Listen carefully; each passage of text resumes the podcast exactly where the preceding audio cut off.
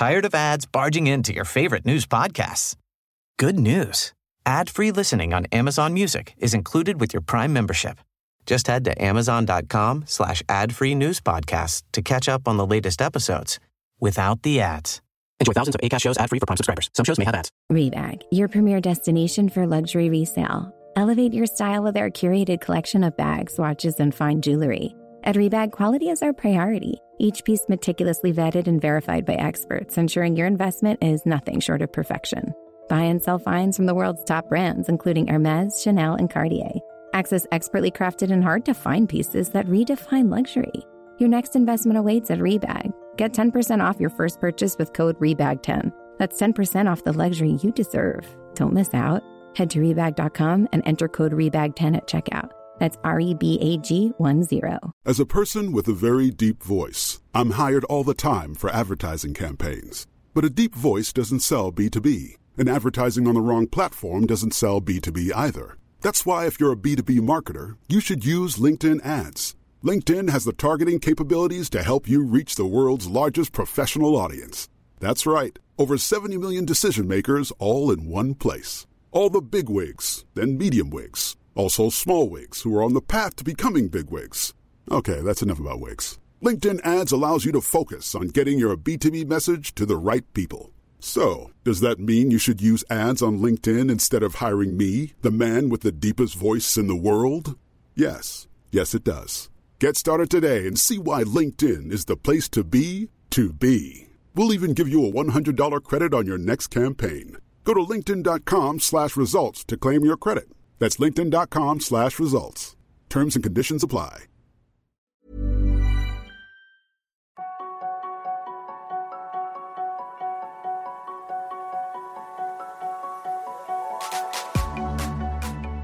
Je suis David Nicolas, start sportif et père de famille. Mais je suis surtout obsédé par l'exploration du potentiel humain. Quels sont les secrets de nos super pouvoirs? Comment pirater nos journées pour être plus performants, plus heureux et plus en forme C'est pour répondre à ces questions que je rencontre deux fois par mois des sportifs de haut niveau, des entrepreneurs inspirants, des médecins holistiques et des scientifiques renommés. Et ça marche Les hacks qu'ils m'ont donnés ont littéralement changé ma vie. Si c'est aussi ton cas, la meilleure façon de me soutenir est de me laisser une note de 5 étoiles sur ton application de podcast. Ah au fait, j'ai écrit un e-book avec mes meilleures routines pour le télécharger, rejoins ma newsletter sur laquelle je partage mes réflexions, retours d'expérience et inspiration.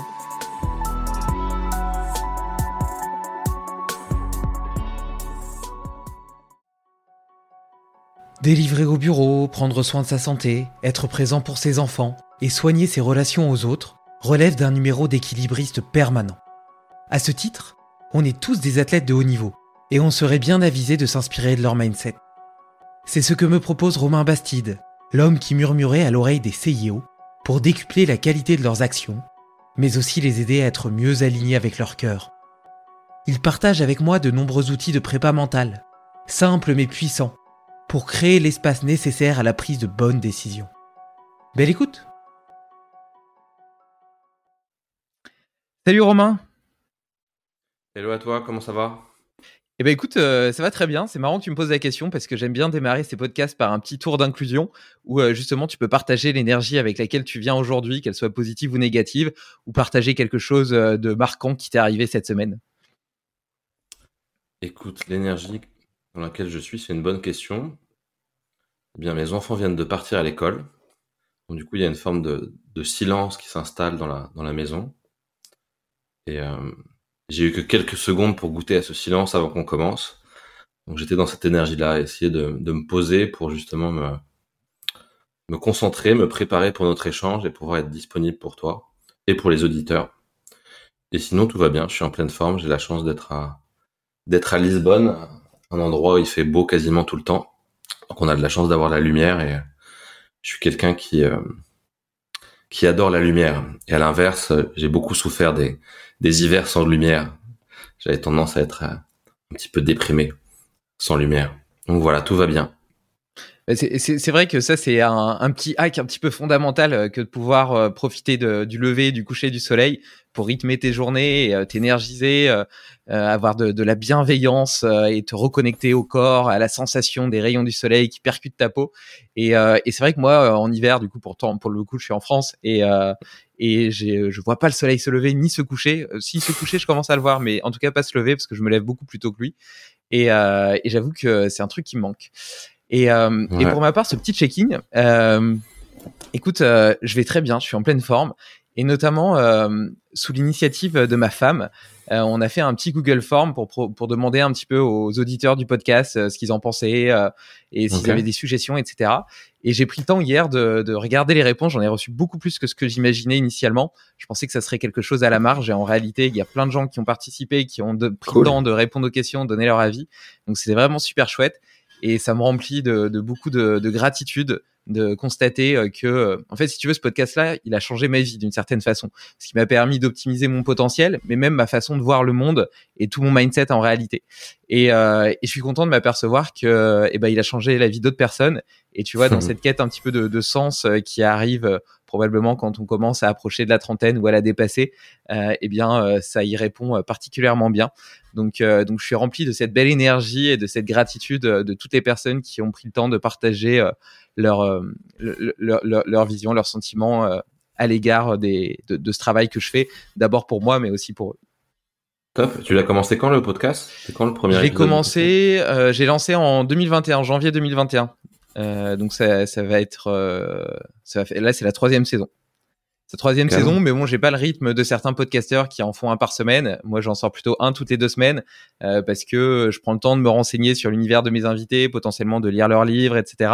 Donc, il y a tout un petit travail de recherche. Et puis à côté de ça, je suis entrepreneur, j'ai une startup, donc j'ai une vie de famille aussi parce que j'ai une petite fille. Donc, tu vois, le, le silence dont tu parlais, c'est quelque chose que, que je peux ressentir aussi et qui, qui fait bizarre, qui par biais de contraste, euh, c'est assez, euh, c'est assez, c'est assez curieux. Donc tu as une vie d'athlète de, haut niveau. Exactement. Et en plus, je fais du sport. à jongler avec les différentes pentes de ta vie. Mais justement, tu vois, ça fait un bon, euh, une bonne transition vers, vers ton métier. Donc, tu coaches des, des chefs d'entreprise. Donc, quelque part, tu pourrais me coacher. Et, et donc, ce numéro d'équilibriste, d'être chef d'entreprise et en même temps euh, chef d'entreprise de sa vie est quelque chose de, de parfois complexe. Tu vois, on, on imagine parfois la vie d'un entrepreneur ou la réussite d'un entrepreneur comme une euh, voie ascendante euh, longitudinale, alors qu'en réalité, c'est fait de haut et de bas et qui progresse, on l'espère quand même, en progressant vers le haut avec un niveau qui augmente à chaque fois. Mais c'est plus des montagnes russes qu'une ligne droite. Dans ce, dans ce chaos un petit peu constant, comment est-ce que tu les aides à exprimer chaque jour leur excellence? Alors c'est une bonne question. Euh, bah, déjà, je pense que tout euh, tout commence par prendre conscience des choses. Et en fait, souvent, euh, quand t'es pris un peu dans ce dans cette course et dans ce yo-yo émotionnel permanent, euh, et que t'es l'acteur de ça, en fait, c'est comme si t'étais dans un film et t'es pris dans le film et tu passes d'un truc à l'autre et t'enchaînes et tu fais de ton mieux. Il y a de l'action, il y en a pas et et quelque part, euh, tu peux facilement te perdre dans ce film en fait. Et, euh, et je dirais que la première étape pour, pour se donner une chance d'améliorer les choses, de, de transformer les choses, c'est de bah, d'être capable de voir ce qui se joue en fait, de voir ce qui se passe dans ton film. Et donc une des, une des premières étapes, c'est vraiment de d'essayer de connecter avec la personne avec qui je travaille pour qu'elle puisse, tu vois, être capable de un, un instant se désidentifier de ce qui se passe dans son film et de pouvoir le voir, le film et de voir que voilà, en fait, euh, tous les jours elle fait ça, elle le fait comme ça, elle s'en rend même pas compte, il se passe ça, ça donne ça, ça crée tel impact chez les gens et euh, et euh, donc t'as as une première étape qui est quelque part assez désagréable, qui est de se de se rendre compte de son incompétence en fait, de se rendre compte de son inconscience, de se rendre compte de ses patterns, de se rendre compte à quel point on est pris par ce truc et et, et ça se fait. Et, euh, et, et, cette étape, en fait, elle est vraiment euh, fondamentale. Et, elle prend du temps parce qu'elle demande, elle demande quelque part de faire son enquête, en fait, d'être en mode, euh, tiens, à partir de maintenant, je vais observer ce qui se passe. Et donc, du coup, tu, tu prends des notes, essaies de voir, et, euh, et c'est là où ça commence à créer des échanges et ça crée de, ça crée une forme de, matière, de contenu dans notre dans nos discussions, et c'est à partir de cette matière, de ce contenu, qu'on va qu'on va commencer à, à essayer de transformer les choses. Mais ça part vraiment de ça, ça part d'une observation de ce qui se passe. Ouais. Je pense que c'est une observation qui est d'autant plus plus importante quand tu es euh, entrepreneur. J'ai l'impression que tu as tendance à voir, euh, à masquer, à museler tes émotions, à être euh, très focus sur l'action et du coup particulièrement axé sur la performance, sur les KPI, sur les feedbacks et à peu écouter ce que tu ressens dans ton cœur, dans ton corps. Être justement ouais peu connecté à ces émotions, à cette façon de, de, de fonctionner qui est plus sensitive. Et, euh, et donc, rien que d'en prendre conscience, de voir ce qui se joue dans ta tête, dans ton cerveau, etc., ça t'aide euh, bah déjà potentiellement à être plus heureux, plus aligné avec toi-même, puis voir aussi comment tu fonctionnes, sur quoi, ce que tu peux améliorer, etc. Et euh, moi, il y a un petit outil euh, tout con, mais que je trouve hyper puissant, c'est de faire des bilans tous les mois. Euh, donc tous les mmh. mois, tu vois, je fais un petit bilan sur les différentes sphères de ma vie, euh, pas seulement professionnel d'ailleurs, tu vois, et, d'ailleurs dans le développement de ma boîte, c'est quelque chose de normal, tu vois, tu fais des comex, des comités stratégiques, etc., hmm. où tu étudies euh, euh, l'action passée, tu réfléchis, tu en discutes, et puis tu mets en place un plan pour pour la suite. Donc c'est hyper important d'avoir ces snapshots et de, de prendre du recul par rapport à la situation et de définir un plan d'action pour la suite. Et pour autant, à l'échelle personnelle et individuelle, on n'a pas tendance à le faire. Et, et moi, je trouve que ces, ces petits rendez-vous avec soi-même, justement, ils permettent de prendre du recul et d'influer sur la direction de son destin, mais aussi de moins traverser ses journées sans s'apercevoir de ce qui se joue, de prendre, de mettre plus de conscience sur euh, justement ce qu'on vit, ce qu'on ressent, les choses qui sont importantes, celles qui ne le sont pas, et, euh, et potentiellement aussi le, bonheur et la satisfaction de la vie. Et tu vois, parfois, tu te sens euh, happé justement par, je sais pas, le stress, par les problèmes, par la fatigue, etc. Euh, et souvent par une projection dans le futur. Donc par l'impression que euh, ça va pas parce que tu te projettes par rapport à tes objectifs, tu te projettes par rapport à plein de choses. Et, euh, et en fait, cette projection dans le futur est stressante et fatigante. Et quand tu analyses ta vie, par exemple le mois passé, et que tu regardes ton action sur plusieurs points spécifiques, que tu regardes ta satisfaction euh, d'un point de vue familial, d'un point de vue euh, sportif, euh, ton action et ton impact dans ton entreprise, etc. par rapport aux objectifs que tu t'étais fixés, en fait, tout va bien. Tu te rends compte que ta note, elle est peut-être à 8 sur 10 ou 9 sur 10. Et que cette sensation de perdre le contrôle ou que rien ne va, elle vient simplement de la projection dans le futur. Ouais, alors j'ai envie de rebondir à plein d'endroits dans ce que tu dis.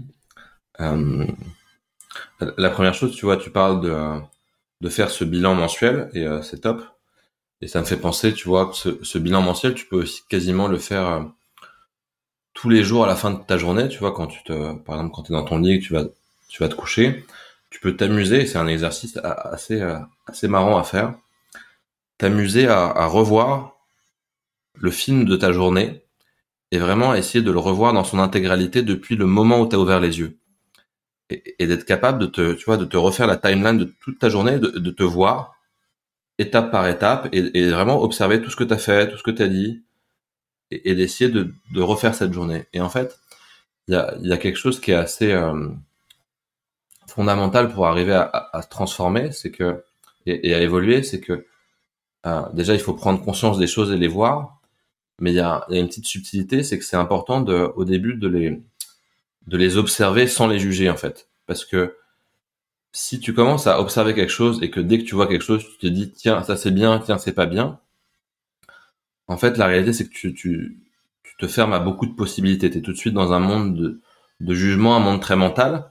Alors que si tu vois, tu arrives à, à, regarder ta journée et t'imprégner, tu vois, comme si juste tu, tu observes et tu juges pas et tu laisses ton cerveau accumuler de la data et de l'information. En fait, il y a une réalité, c'est que ta conscience, ton cerveau, il est capable de traiter toute cette information et, d'apprendre de ça et de progresser avec ça. Euh, je vais te donner un, autre exemple, une autre analogie. Tu vois, imagine tu joues au golf et euh, tu viens de faire un coup de golf. Euh, si dès que tu as fini ce coup de golf, tu regardes ce coup de golf en te disant tiens c'est bien, ça c'est pas bien, tiens j'ai mis la main comme ça, c'est bien, ça c'est pas bien. En fait, ça a l'air d'être la manière, la bonne manière de faire, mais la réalité c'est que tu te coupes de beaucoup d'informations. C'est comme si, c'est comme si un enfant qu'essayer d'apprendre à marcher. À chaque fois qu'il faisait une tentative pour se mettre debout et marcher, après cette tentative, euh, on lui disait tiens c'est bien, c'est pas bien, tiens mets le pied comme ci, mets la main comme ça, et qu'on essayait de lui apprendre à marcher comme ça. La réalité c'est que si on faisait ça, on le, on le, limiterait énormément, il mettrait beaucoup plus de temps, alors qu'en fait, la, la, la progression, elle se fait en accumulant des expériences, sans juger, avec enthousiasme, en regardant ce qui se passe, en disant, tiens, c'est comme ça, en laissant vraiment le, cerveau s'imprégner. Et à un moment donné, ça crée des connexions dans le cerveau, ça crée des connexions dans le cerveau. Et à un moment donné, on ne sait pas pourquoi, mais le cerveau va prendre toute cette data, toutes ces connexions, tout ce chaos, et, va créer quelque chose qui fonctionne en fait. Et, la réalité, c'est que nous, on n'a pas, on a peur de ça et on n'a plus le temps de ça. Et, et, on prend plus le temps de, laisser notre intelligence euh, comprendre ce qui se passe et, et, créer et créer les bonnes réponses. Et, et donc du coup, il y a vraiment ce truc fondamental de apprendre à observer les choses sans juger, en ayant confiance que si je fais ça, je suis en train d'apprendre sur moi et sur la vie. Ouais, bah c'est sûr que ce, ce, ce, temps, il est difficile, euh, il est difficile à apprendre. Tu vois, je t'en parlais un petit peu avant qu'on démarre ce podcast où je te disais que j'adorais le podcast parce que c'était le dernier bastion du temps long et que ça permet d'optimiser ouais. des temps morts pour acquérir de la connaissance, mais qu'en même temps, ça a attaqué les derniers moments euh, potentiellement qui où ton cerveau était pas focus, était pas en train de faire quelque chose, etc. On est tellement dans la sursollicitation, dans la suroptimisation. D'ailleurs, il y a des études qui montrent les bienfaits euh, de la marche en nature, du temps passé en nature. Et, et, en fait, l'une des choses les plus importantes par rapport à ça, outre le fait que bon, on est des animaux et que c'est notre élément naturel entre guillemets, euh, c'est que c'est des moments où le cerveau justement il dézoome il est en train de, ouais. de, de voir, d'avoir une vision d'ensemble. Il n'est pas focus, il n'est pas hyper concentré sur quelque chose de spécifique, mais il dézoome et justement ça lui permet de faire le tri, de fermer des buffers, etc. et euh, d'avancer sur certains problèmes, de processer en fait. Et, et c'est vrai que c'est des moments qui, qui sont euh, de plus en plus absents euh, dans nos vies et pourtant qui révèlent une importance capitale. Quoi. Mais après, tu vois, dans cette étude de ta journée, je vois bien hein, le truc de prendre du recul, etc., de l'observer en tant que spectateur pour euh, parce que sinon en fait, tu comme je disais un petit peu tout à l'heure, tu traverses tes journées sans même t'en apercevoir, comme si tu étais porté par un courant sur lequel tu n'avais aucun contrôle. Et euh, tu peux avoir tendance à te sentir submergé par ce courant, etc. Et le fait simplement de s'en extraire et de prendre un peu de recul, d'ailleurs, ça peut être un des, une forme de méditation. Euh, J'en vois bien tout l'intérêt. Après, là, là où je trouve que ça devient difficile, c'est sans émettre de jugement. Même si tu as cette envie-là à la base, à partir du moment où tu es quelqu'un d'exigeant envers toi-même, que tu cherches à optimiser les choses, c'est très difficile d'observer une situation, surtout dans laquelle tu es impliqué, euh, sans la, sans chercher à la modifier et à te dire, ok, bah, j'aurais pu mieux faire ceci, mieux faire cela, etc. Ouais, mais justement, c'est, euh, je comprends, mais en même temps, c'est fondamental parce que euh, et ça pose la question de qui on est et qu'est-ce qui est intelligent dans ce qui, de ce qu'on est. Et, euh, et, en fait, quand tu poses cette observation et que tu veux tout de suite analyser, comprendre, classifier, organiser, en fait, tu es dans une partie de ton intelligence qui, qui a un sens, hein, mais qui est quand même très euh, intellectuelle, très mentale. Et, et la réalité, c'est que c'est une toute petite partie de ton intelligence, c'est une toute petite partie de la magie de ton cerveau. Et, euh, et je pense que cette partie-là, elle est importante et elle nous rassure et elle nous permet en tant qu'être humain de, de sentir qu'on avance et de sentir que, comme tu disais tout à l'heure, que tout va bien. Mais la réalité, c'est que la, la, magie de notre cerveau, la magie de notre talent, de nos compétences, de la manière dont on va la, dont on va la, la, la sublimer, tout ça, ça se fait avec cette haute partie du cerveau qui est beaucoup plus euh, créative, beaucoup plus pleine, beaucoup plus euh, connectée, beaucoup plus incompréhensible pour le mental. Et, euh, et, et, et en fait, c'est en, c'est justement en restant dans ces espaces sans jugement qu'on reste connecté à cette partie-là, tu vois. C'est comme si, à un moment donné, si t'essayes, tu vois, pour reprendre l'analogie du swing de golf, si t'essayes consciemment de comprendre et si t'essayes consciemment d'exécuter ton swing de golf, en fait, tu te limites énormément, alors qu'en fait, un swing de golf, ton cerveau, et c'est ça qui est magique, il va être tout à fait capable de s'adapter, de progresser, de, comprendre et, et, et, de délivrer progressivement un swing de golf, un swing de golf de plus en plus fluide. Mais, mais oui, pour le, pour le mental, pour l'intellect, pour l'ego, c'est, c'est hyper dur. Et tu vois, même dans le coaching, dans l'enseignement, c'est, c'est, c'est pas facile parce que, euh, tu vois, si tu prends cette approche, ça veut dire que le coach, l'enseignant, euh, va juste être là pour te, pour te guider et pour te laisser faire ton, ton chemin. Et il va pas être là pour te dire toutes les deux secondes ce que tu fais est bien, ce que tu fais pas bien, tu devrais faire comme ci, tu devrais faire comme ça. Et, euh, et donc, du coup, euh, vu de l'extérieur, il a l'air beaucoup moins actif et donc du coup, il a l'air beaucoup moins compétent et donc du coup, euh, et, donc ça peut être un peu stressant. Et comme on vit dans un monde où dès que tu arrives, tu veux un résultat, dès que tu arrives, tu veux comprendre, dès que tu arrives, tu veux qu'on te dise tiens ça, ça donne ça. bah si le coach ou l'enseignant ne fait pas ça, bah tu vois très vite il peut être remis en question. Donc ça demande tu vois un travail sur soi profond qui demande beaucoup de temps pour avoir des enseignants qui sont capables de vraiment laisser les enfants, laisser les, les coacher, laisser les, les patients, les clients, appellent ça comme tu veux, les, les, les laisser apprendre par eux-mêmes et juste les aiguiller en fait. Mais, mais, mais pour moi, ça, ça, ça, change vraiment tout, tu vois. Et après, un autre truc important, tu vois, dans ce que tu disais par rapport à, à, à quand tu disais qu'on était happé un peu par dans, dans, le rythme de notre journée, c'est de se rendre compte que, euh, en fait, nos journées et notre vie, c'est, euh, ça ressemble à tout un tas de, chronologie, enfin une séquence d'actions. On passe à l'action, euh, on fait des choses, et, euh, et, en permanence, donc on va juger la qualité de ces actions et voir si ça donne des résultats par rapport à ce qui est important pour nous. Et euh, mais c'est un peu comme un match de tennis. Quand tu regardes un match de tennis, bah tu vois deux personnes qui jouent et qui échangent des, coups, des frappes de tennis. Mais la réalité, c'est que la, qualité de ces frappes, la qualité de ces actions, elle se joue finalement pas vraiment pendant l'action, elle se joue dans l'espace entre les actions. Elle se joue dans la qualité, dans la, manière d'être, dans la qualité de, de l'espace qui est entre les actions. Et c'est pour ça que c'est fondamental ce que tu disais, c'est que pour arriver à être efficace, il faut arriver à créer de l'espace, occuper l'espace et faire que entre les choses, tu arrives à, te recentrer, tu arrives à te mettre dans le bon état, tu arrives à être dans la bonne énergie, tu arrives à remettre le compteur à zéro. Et, en fait, on vit, on vit dans, de nos jours, tout est comprimé et on se rend pas compte qu'il y a de l'espace entre les choses.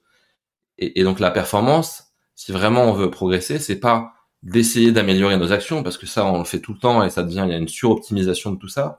Mais ça va être plutôt justement d'être capable, tu vois, de un peu comme tu fais avec le téléphone, de zoomer et d'être capable de trouver de l'espace là où il y en a pas, tu vois. Quand tu es dans un match de tennis et que ça va à 200 à l'heure, qu'il y a, tout qui va, tout le monde qui te regarde, les caméras, les trucs, c'est d'arriver, tu vois, à créer de l'espace entre tes frappes, à créer de l'espace entre les points. Et un de nos, un, une de nos plus grands, un, des plus grands outils pour faire ça, pour créer de l'espace, c'est de, c'est justement de se reconnecter à, la seule chose qui est vraiment réelle et qui est vraiment dans le présent et qui est pas une pensée ou une mentalisation et, qu'est-ce qui est, qui nous aide à se connecter à ce présent, c'est notre corps. Et euh, de se connecter à son corps, de sentir son corps, de sentir les sensations dans son corps, de se connecter à son souffle, tu vois, de, de, de, de se connecter à sa respiration, d'être capable de consciemment, entre tes meetings, consciemment, entre tes emails, de consciemment, entre tes frappes de balles, de dire, tiens, je vais essayer consciemment de faire une ou deux respirations, rien que ça, bah, tu réoccupes l'espace et, tu reprends le, tu vois, tu reprends pour le coup du, contrôle sur ce que tu fais, mais pas de la manière classique qui est d'essayer justement de contrôler ce que tu fais. Et, c'est ça qui est vraiment hyper important, c'est au lieu d'essayer de, de faire mieux, tu vas essayer de d'être différent, d'être différemment avant de faire en fait. Et c'est ce être qui va changer la qualité de ce que tu fais. Et, là où c'est génial, c'est qu'en plus si tu fais ça et que tu te concentres sur être avant faire, bah en plus tu es beaucoup plus dans le présent, tu es beaucoup plus en train de profiter de ce que tu es, de ce que tu fais et de la vie en général, tu es beaucoup plus en train de goûter à ça. Alors qu'on vit plutôt dans un dans un mécanisme, dans un paradigme où il faut faire plein de choses pour avoir des résultats qui vont nous permettre d'avoir des choses et à un moment donné, une fois qu'on aura fait et qu'on aura eu ces choses, on va pouvoir ressentir des choses, se poser, être fier de nous et c'est que à ce moment-là qu'on pourra être en fait. Et l'idée, c'est d'inverser tout ça, de changer le paradigme et de commencer par être, être. Et c'est ça la, concentration d'un champion. Quand tu regardes un Djokovic ou, un, ou même un Nadal ou un, un, Roger Federer, quand il quand il se concentre sur le cours, il se concentre pas sur sur comment ils vont faire, sur ce qu'ils vont faire, sur savoir comment ils mettent la main, etc. Il se concentre sur ok, là j'ai une demi seconde pour arriver à me remettre dans le bon état, à être dans le bon espace. Comment je fais en fait Et ils le font chacun d'une manière différente. T'as Nadal qui va être beaucoup dans, tu vois, dans l'énergie, dans le bamos, dans le côté guerrier et qui va s'encourager là-dedans. de l'extérieur, on peut croire que c'est destiné contre l'autre pour essayer de battre l'autre, mais ça n'a rien à voir. Il essaie vraiment à chaque seconde de se remettre dans cet état qui va lui permettre d'être. Et derrière, il sait que s'il est, il va avoir accès à son tennis, il va avoir accès à son talent, il va avoir accès à son potentiel, comme on dit.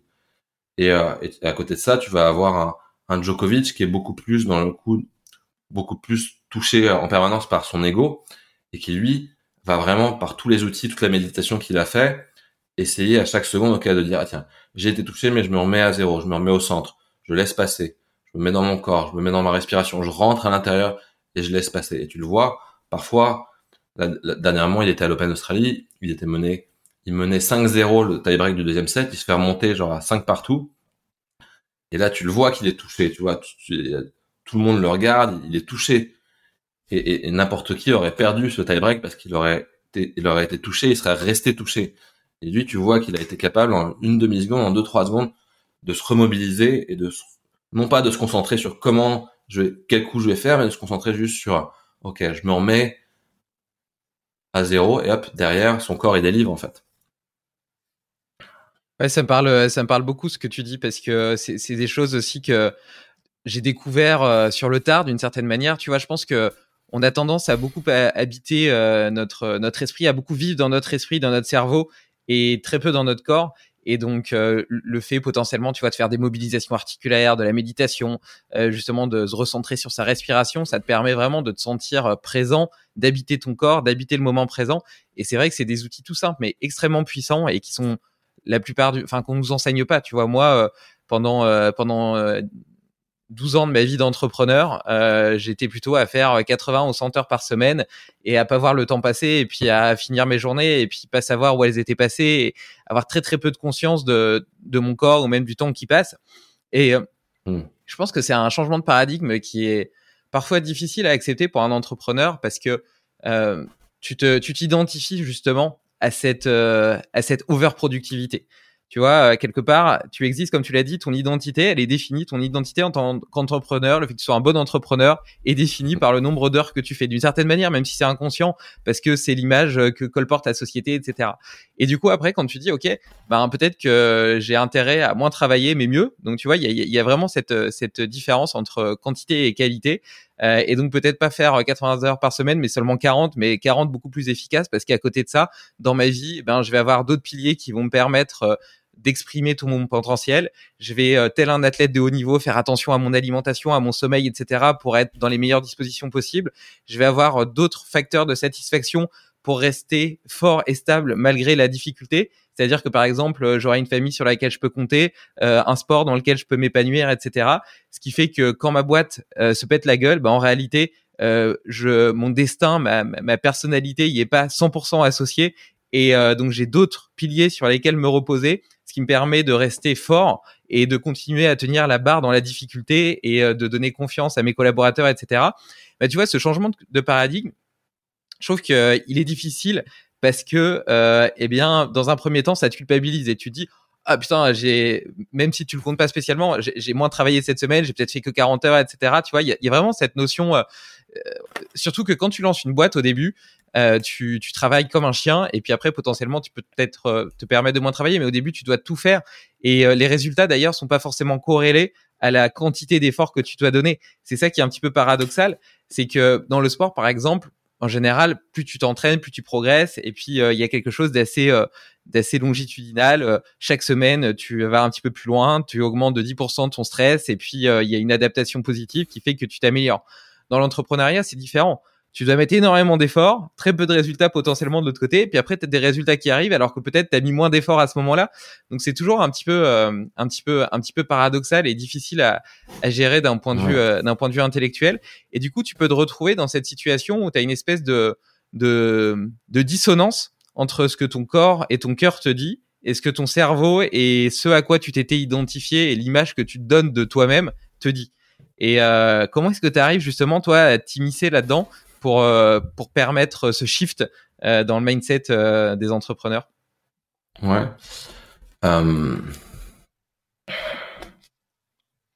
Bah déjà, je pense qu'il y a un truc fondamental, c'est et c'est toujours pareil, ça, ça a affaire à cette espèce de fuite en avant, c'est de d'essayer de shifter le modèle et de se rendre compte que la récompense, tu vois, le, bien-être, la, joie, l'enthousiasme que tu tires, euh, d'arriver à le tirer avec l'effort en lui-même en fait, euh, et pas et pas le résultat de l'effort.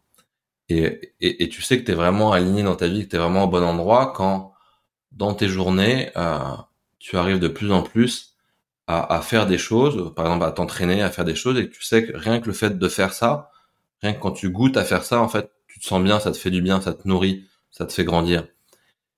Et, du coup, d'arriver à être moins dans un modèle ou un peu euh, euh, binaire où, euh, où c'est que si tu réussis le fruit de ton effort, que tu es quelqu'un et que ta vie a un sens en fait. Et, d'arriver, et c'est d'autant plus important que si tu fais ça en fait, si tu arrives à, à, vraiment à prendre entre guillemets du plaisir et à, et à goûter à toutes tes journées d'entraînement et à, goûter à toute ta progression d'entrepreneur alors que t'es pas encore, tu vois, t'as pas encore réussi, bah c'est ça qui va faire que tu réussis. Parce que parce qu'il y a deux choses fondamentales qui se passent, c'est que déjà bah, tu fais les choses en étant beaucoup plus euh, détaché, en étant beaucoup plus dans le jeu, en étant beaucoup plus toi-même, en étant beaucoup plus léger, authentique, créatif. Et donc tu tu t'es vraiment en train de jouer en fait, plutôt que d'être dans un espace où voilà c'est grave et euh, et je fais des trucs et à un moment donné il faut que ça marche parce qu'il faut que je paye mes factures et etc. Ce qui est une réalité aussi, hein, mais mais mais tu fais les mêmes choses, mais tu le fais pareil dans un dans un état d'esprit différent, tu vois, tu es beaucoup plus le joueur que le l'adulte grave qui, qui fait un métier, tu vois. Et ça, tu vois, je pense déjà ça ça change tout, je pense, je sais pas toi, tu vois par exemple si je te vois, euh, tu me parles de centaines d'heures mais il y a aussi ça se voit que tu es passionné, que tu aimes ce que tu fais, tu vois. Et, et donc quelque part, il y a y a un vrai, tu vois, une vraie récompense déjà de passer des journées euh, remplies par ça. Et après, l'autre chose aussi, c'est, et c'est lié aussi à nos biais de perception, c'est de, c'est quelque part, euh, on vit dans un fantasme de croire que quand on va réussir quelque chose, ça va nous apporter euh, plus d'avantages que d'inconvénients, en fait. Euh, on vit dans un fantasme de croire que quand on va gagner quelque chose, euh, c'est que du positif. Euh, c'est que du, que du kiff. Et, et alors que c'est pas vrai, en fait, que tu peux regarder toutes les choses que tu as réussi, au même degré où ça t'a apporté des bénéfices, ça a apporté son lot d'inconvénients. C'est juste que par rapport à ton système de valeur, par rapport à ce, ce qui est important pour toi, t'es ok de payer ce prix, tu vois, t'es ok de passer des heures à faire ces trucs-là, t'es ok d'avoir les gens, tu vois, par exemple, prenons un exemple, tu, tu passes du temps et de l'énergie, du focus à faire ce podcast. Tu le fais parce que euh, tu goûtes à ça et t'adores le faire, mais tu le fais aussi parce que t'as envie de, que ça réussisse. Mais si tu le fais que dans le fantasme et l'envie que ça réussisse et que c'est juste par rapport à ça, en fait, bah déjà, tes journées, tu souffres un peu. Mais surtout, le jour où tu vas réussir, euh, si tu veux, tu peux te retrouver à payer le prix que t'as pas anticipé et te le prendre en, pleine tête. Et le prix que t'as pas anticipé, c'est vraisemblablement d'avoir plein de gens qui t'écrivent, plein de gens qui te demandent de ton attention, à qui tu dois répondre. Enfin, il y en a plein des, inconvénients. Et, en revanche, si tu as anticipé ça et que tu as vu que voilà, même ton plus grand rêve, il a un prix à payer et que tu es OK de payer le prix, bah pareil en fait, ça lâche et tu beaucoup plus euh, euh, t'es beaucoup plus présent dans le présent à faire ce que tu as à faire et beaucoup moins dans ce truc binaire de dire tiens, il y a cette tension et un jour je vais la résoudre parce que c'est une illusion, tu la résous jamais la tension en fait. Et, euh, donc ça c'est un shift qui qui est qui est pas évident et d'autant plus pas évident parce qu'on a peur aussi de se dire tiens mais si je commence à, tu vois à rééquilibrer mes perceptions et à voir justement que tout est équilibré et que c'est pas juste du kiff, bah je risque de plus être motivé. Je risque de plus avoir envie de faire les trucs. Mais mais c'est ça qui est génial, c'est que si tu rééquilibres ta perception par rapport à un désir, un objectif ou un rêve et que après t'as plus envie de le faire, c'est que c'était pas ton objectif, c'est que c'était pas quelque chose qui était important pour toi, ça venait pas de ton cœur, ça venait c'est quelque chose que la société ou tes parents ou des copains ou l'environnement, l'écosystème t'as à imprimer sur toi, mais c'était pas ton objectif à toi. En revanche, une fois que tu as équilibré, si tu as encore au fond de ton cœur l'élan et l'envie d'y aller, ça veut dire voilà que c'est ton truc. Et, et, du coup, il y a plus, il y a plus de d'enjeu, de mentalisation, de à un moment donné, il y a un point d'arrivée. Il y a juste cet art de jouer, de goûter au présent en permanence. Et le seul truc qui nous enlève de ce présent en permanence, justement, c'est cette, c'est ce mental qui est en train de de tout analyser, qui, qui se raconte des histoires en permanence Mais, mais si tu te remets à chaque fois dans ton corps, si tu te remets à chaque fois dans l'expérience directe et que tu, tu fais ce que tu fais avec enthousiasme, bah, tout va toujours bien, en fait, la plupart du temps. Tout est génial. Tout est, tout a un goût exquis, même, même faire un truc chiant. J'aime bien, euh, j'aime bien euh, cette, euh, cette notion de remettre le jeu au centre. on a tendance, en vieillissant, à devenir de plus en plus sérieux, tu vois, à se normaliser vers une voie du milieu dans laquelle on éteint notre exubérance. Et, Heureusement, on fait des enfants. Ouais, ouais, ouais. Bah d'ailleurs, moi, ça m'inspire beaucoup. Nous hein. rappelle, Qui nous rappelle qu'avant tout, on est ça en fait. Et... Qui vivent, qui vivent pleinement leurs émotions, etc. Et puis qui osent rire aux éclats, pleurer, crier, etc. Tu vois, nous, toutes nos émotions sont d'une certaine façon muselées dans une voie du milieu qui prend pas trop de place, qui fait pas trop de vagues parce qu'il faut pas être, il faut être bien dans la norme pour être accepté par le groupe social, etc.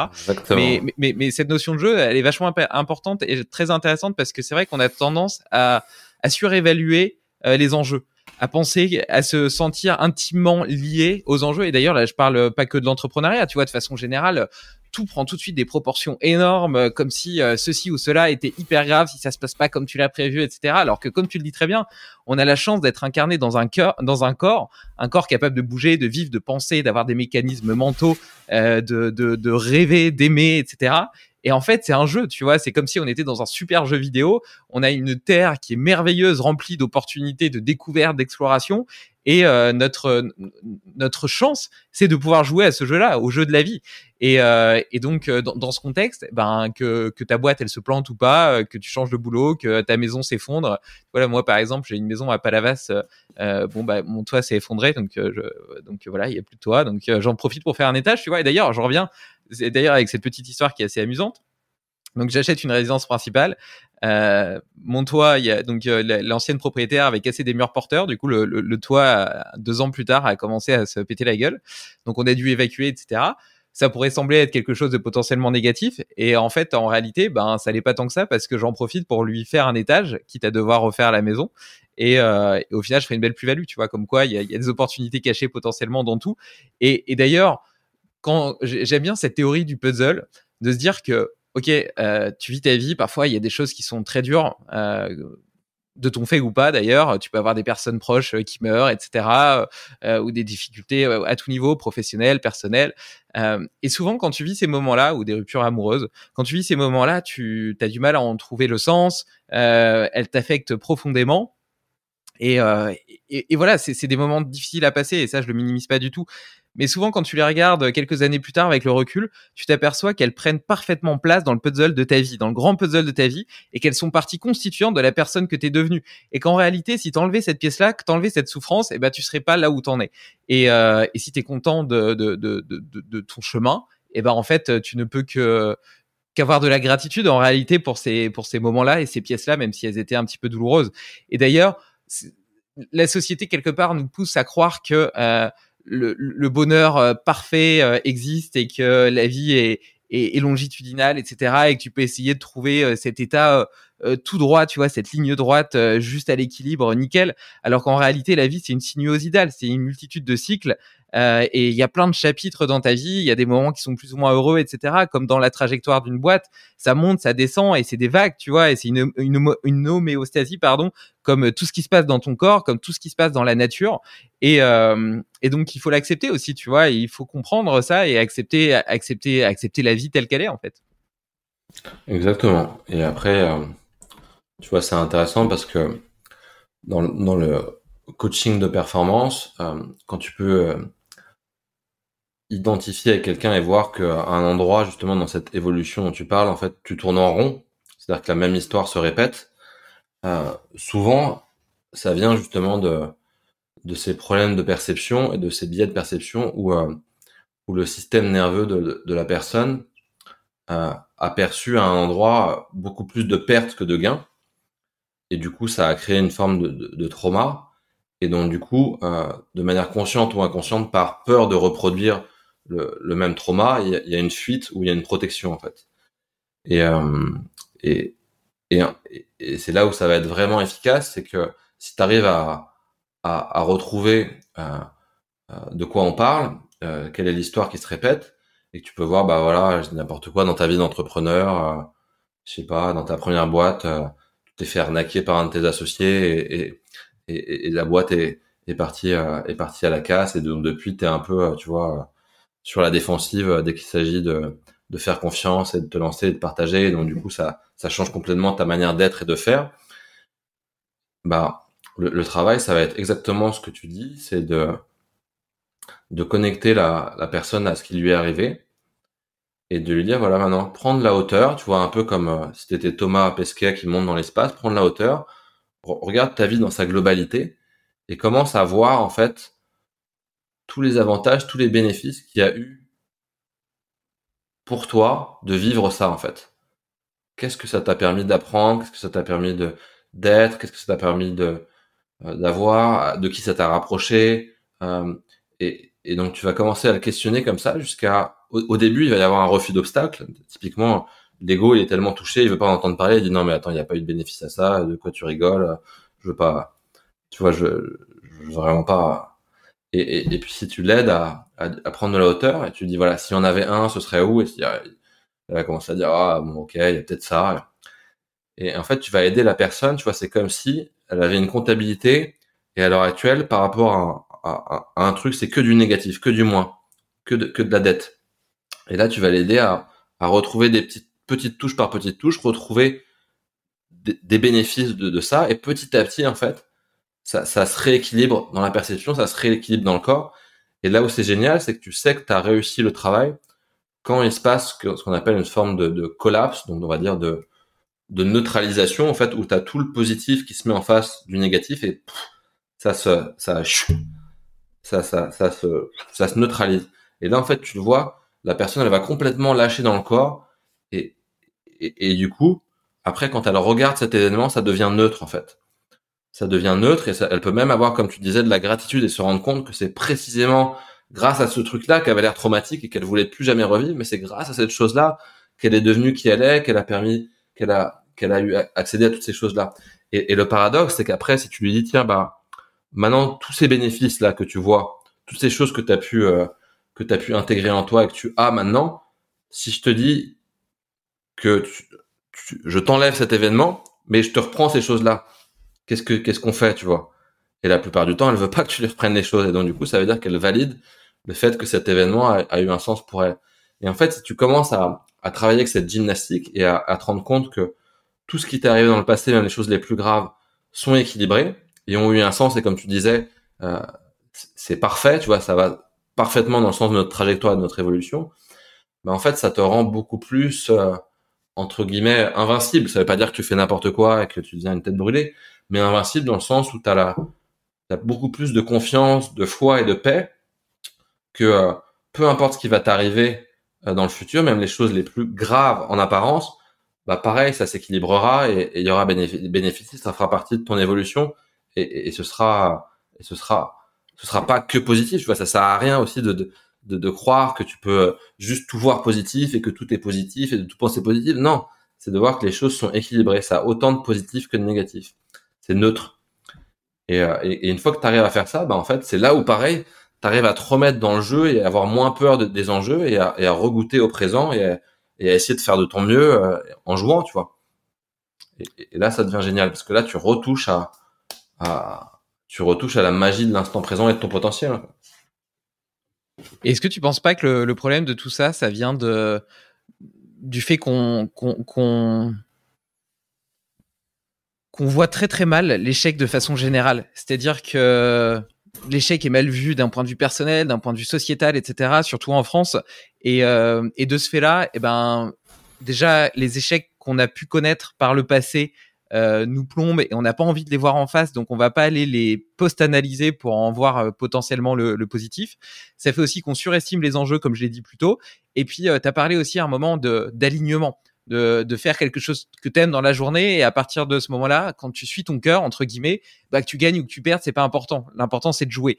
Mais en fait, tous ces problèmes-là, toutes ces petites, euh, ces petites dissonances-là, elles viennent peut-être simplement de, de, de, la peur d'échouer. Et on, reprend un petit peu l'observation des, des, enfants qui euh, marchent parfaitement bien à quatre pattes et puis qui pour autant ont le courage d'apprendre à se mettre debout.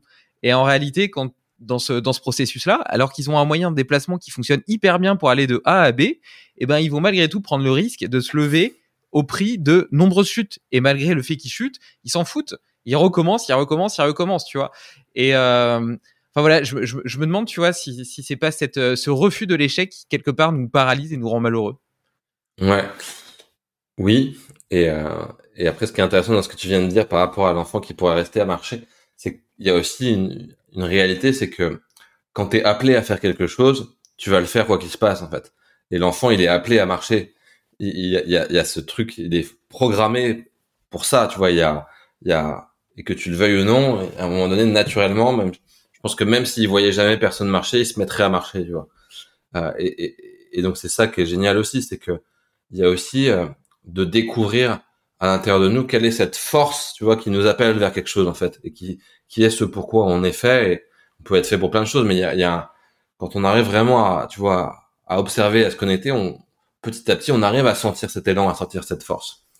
Donc ça, c'est, c'est une chose. Et après, oui, c'est, c'est clair que quand on est enfant, un, on n'a pas encore ce mental euh, qui juge, et, euh, et on n'a même pas conscience vraiment de, de, on est juste dans le présent en fait. On goûte au présent et, et on s'émerveille de tout, et tu vois, on n'a même pas conscience qu'on a un corps et qu'on est ce qu'on est, tu vois. Donc il n'y a pas encore ce, truc qui nous sort du, présent, ce monde des, objets. Et, euh, et après, c'est clair que quand on est adulte, on est complètement emprisonné par la, peur du jugement des autres et, euh, et, le jugement le plus sévère qu'il y a sur nous-mêmes, en général, c'est nous-mêmes qui le mettons. Hein. Euh, et, là, bah chacun va devoir faire son chemin, faire son petit bout de, travail pour arriver petit à petit à être, à se libérer de ça, tu vois, à, à se rendre compte que si tu vis que en réaction par rapport à ça, en fait, t'es pas en train de vivre, en fait, t'es en prison, dans une prison mentale. Et, euh, et ça, bah, pareil, tant que tu n'es pas capable de le voir et de l'observer, tu sais pas que que t'es en réaction permanente, que t'es que t'es pas en train d'agir librement, mais que t'es en permanence en train d'essayer de plaire à quelqu'un, en train d'essayer de séduire, en train de en train d'essayer de pas justement de pas de pas choquer, de pas blesser. Et, et pareil, ce truc-là, fondamentalement, euh, on, on, on, oscille parce qu'il y a, y a cette croyance à l'intérieur de nous que que que qu'il y a que il y a des choses qui sont bien et des choses qui sont mal, qu'il y a des choses qui sont intrinsèquement positives et des choses intrinsèquement négatives, alors qu'elles sont neutres en fait.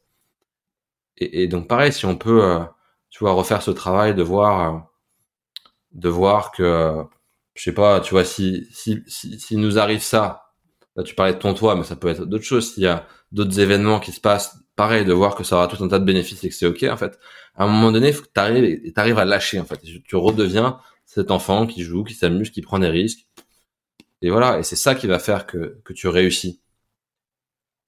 Mais c'est pas facile.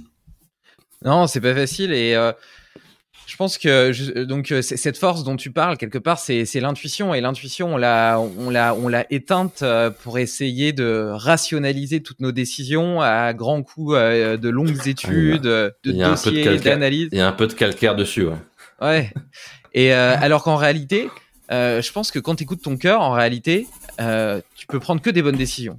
Tu peux prendre que des bonnes décisions pour toi, même si effectivement parfois elles, elles seront pas forcément bonnes pour les autres Enfin, je veux pas dire que tu nuis à autrui, tu vois, mais mais voilà, mais pour toi, je pense que tu peux prendre que, que des bonnes décisions à partir du moment où tu écoutes ton cœur, où tu écoutes ton intuition. Et, et en même temps, c'est quelque chose qui est difficile parce que ça s'oppose, comme tu le dis très bien, à cette, à cette, euh, cette, cet auto-jugement, cette peur du conflit, cette peur d'être jugé tu vois, t'imagines euh, tout seul, tu vas te faire des processus mentaux où t'imagines euh, un potentiel conflit, une potentielle critique euh, face à une décision que tu pourrais prendre de telle ou telle personne qui pourrait penser comme ça. Mais bien évidemment, c'est du conditionnel. Donc c'est toi avec ta propre exigence et avec tout tes, tout, toutes tes névroses entre guillemets qui imaginent des situations catastrophiques qui n'existeront peut-être jamais et très certainement jamais parce que tu es toujours beaucoup plus dur envers toi-même que la réalité. Et quand bien même elles existeraient, comme tu l'as bien dit, eh ben, en soi, même si elles existaient, ben, il y a du positif derrière. Et puis, peut-être que le fait de vivre une vie qui est bonne pour toi, qui est alignée pour toi, eh ben, euh, n'est pas compatible avec le fait d'être ami avec telle ou telle personne, tu vois. Le fait de chercher ce monde idéal où tous les rouages sont parfaitement huilés et où euh, tout va bien avec tout le monde, etc., machin, c'est peut-être aussi un, une, une illusion complète, tu vois. Et c'est cette recherche d'illusion qui, quelque part, t'emprisonne dans cette prison et t'empêche de, suivre ta, ta véritable voie. Tout à fait. Exactement. Alors que, en fait, tout est le bordel, mais tout est parfaitement équilibré dans ce bordel. Et, euh, après, tu vois, il y a aussi un truc sous-jacent dans, ce, dans, ce, dans tout ça, c'est de, de croire qu'on contrôle les choses, en fait. Euh, cette illusion de croire qu'on peut contrôler les choses et les gens, et euh, en fait, c'est une illusion, on contrôle pas grand-chose. Et, et, je pense que plus vite tu t'en rends compte, pareil, plus vite tu retournes dans le jeu et tu t'amuses, en fait.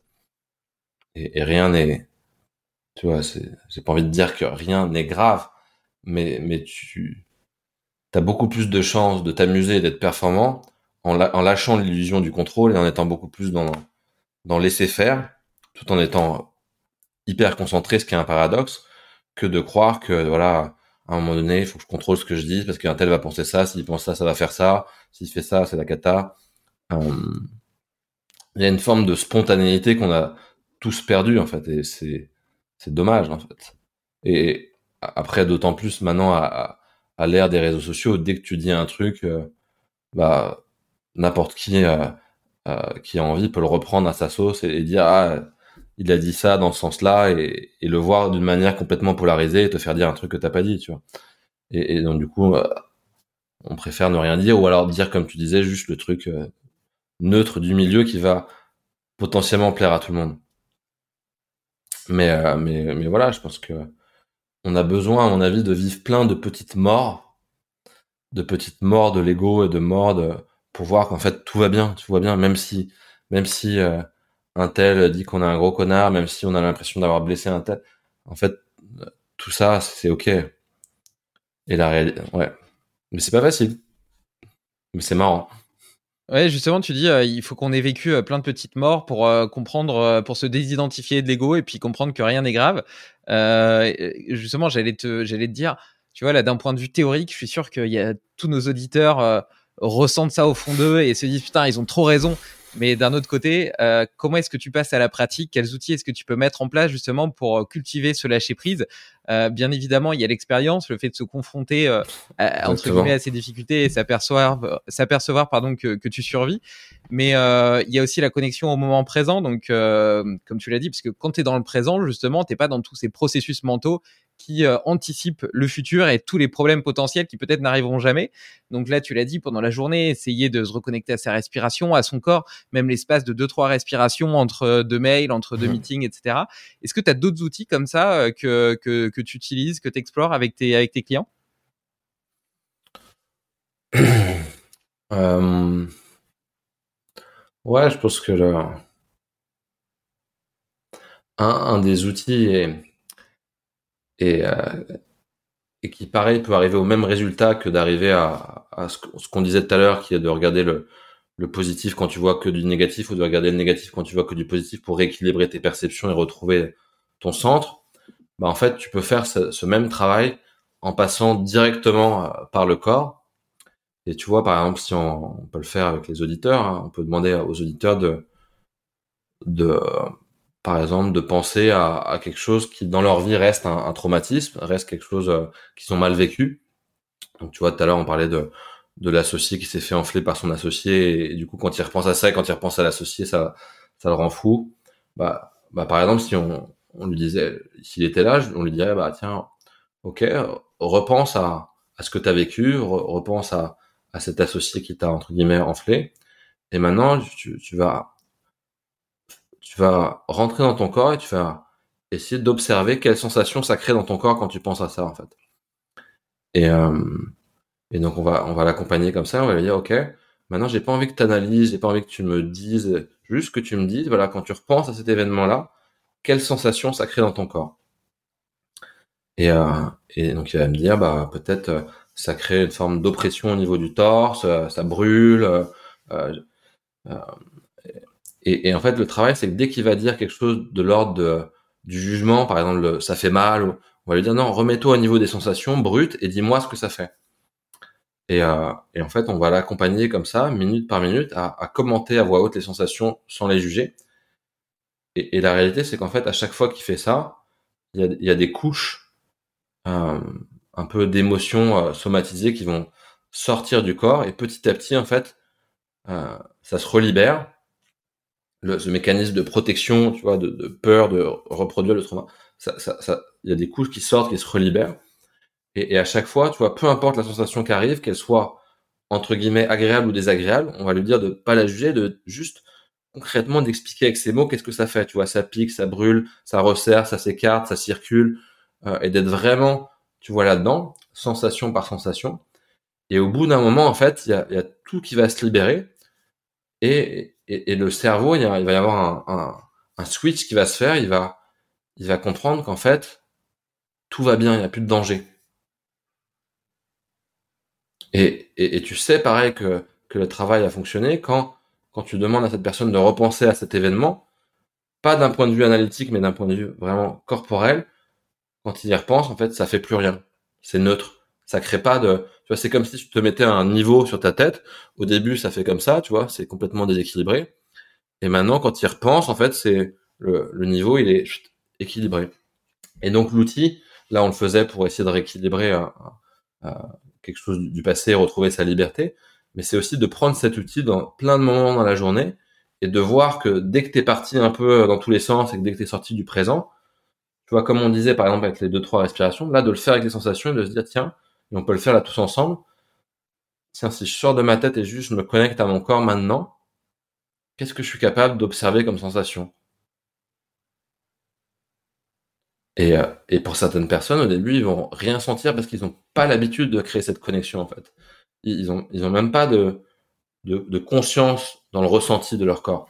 Et pourtant, ça va être fondamental d'arriver petit à petit à, à, observer et voir des sensations. Ça permet vraiment de tu te réancres dans le présent en fait. Tu lâches toutes tes histoires et tu te donnes une chance d'être vraiment là en fait. Donc ça c'est un outil que je vais vraiment euh, utiliser euh, plein de fois à plein de moments avec mes clients et c'est même un outil que j'utilise moi dans ma manière de coacher. Il y a des il y a des gens par exemple je les coach euh, au téléphone, je les vois même pas.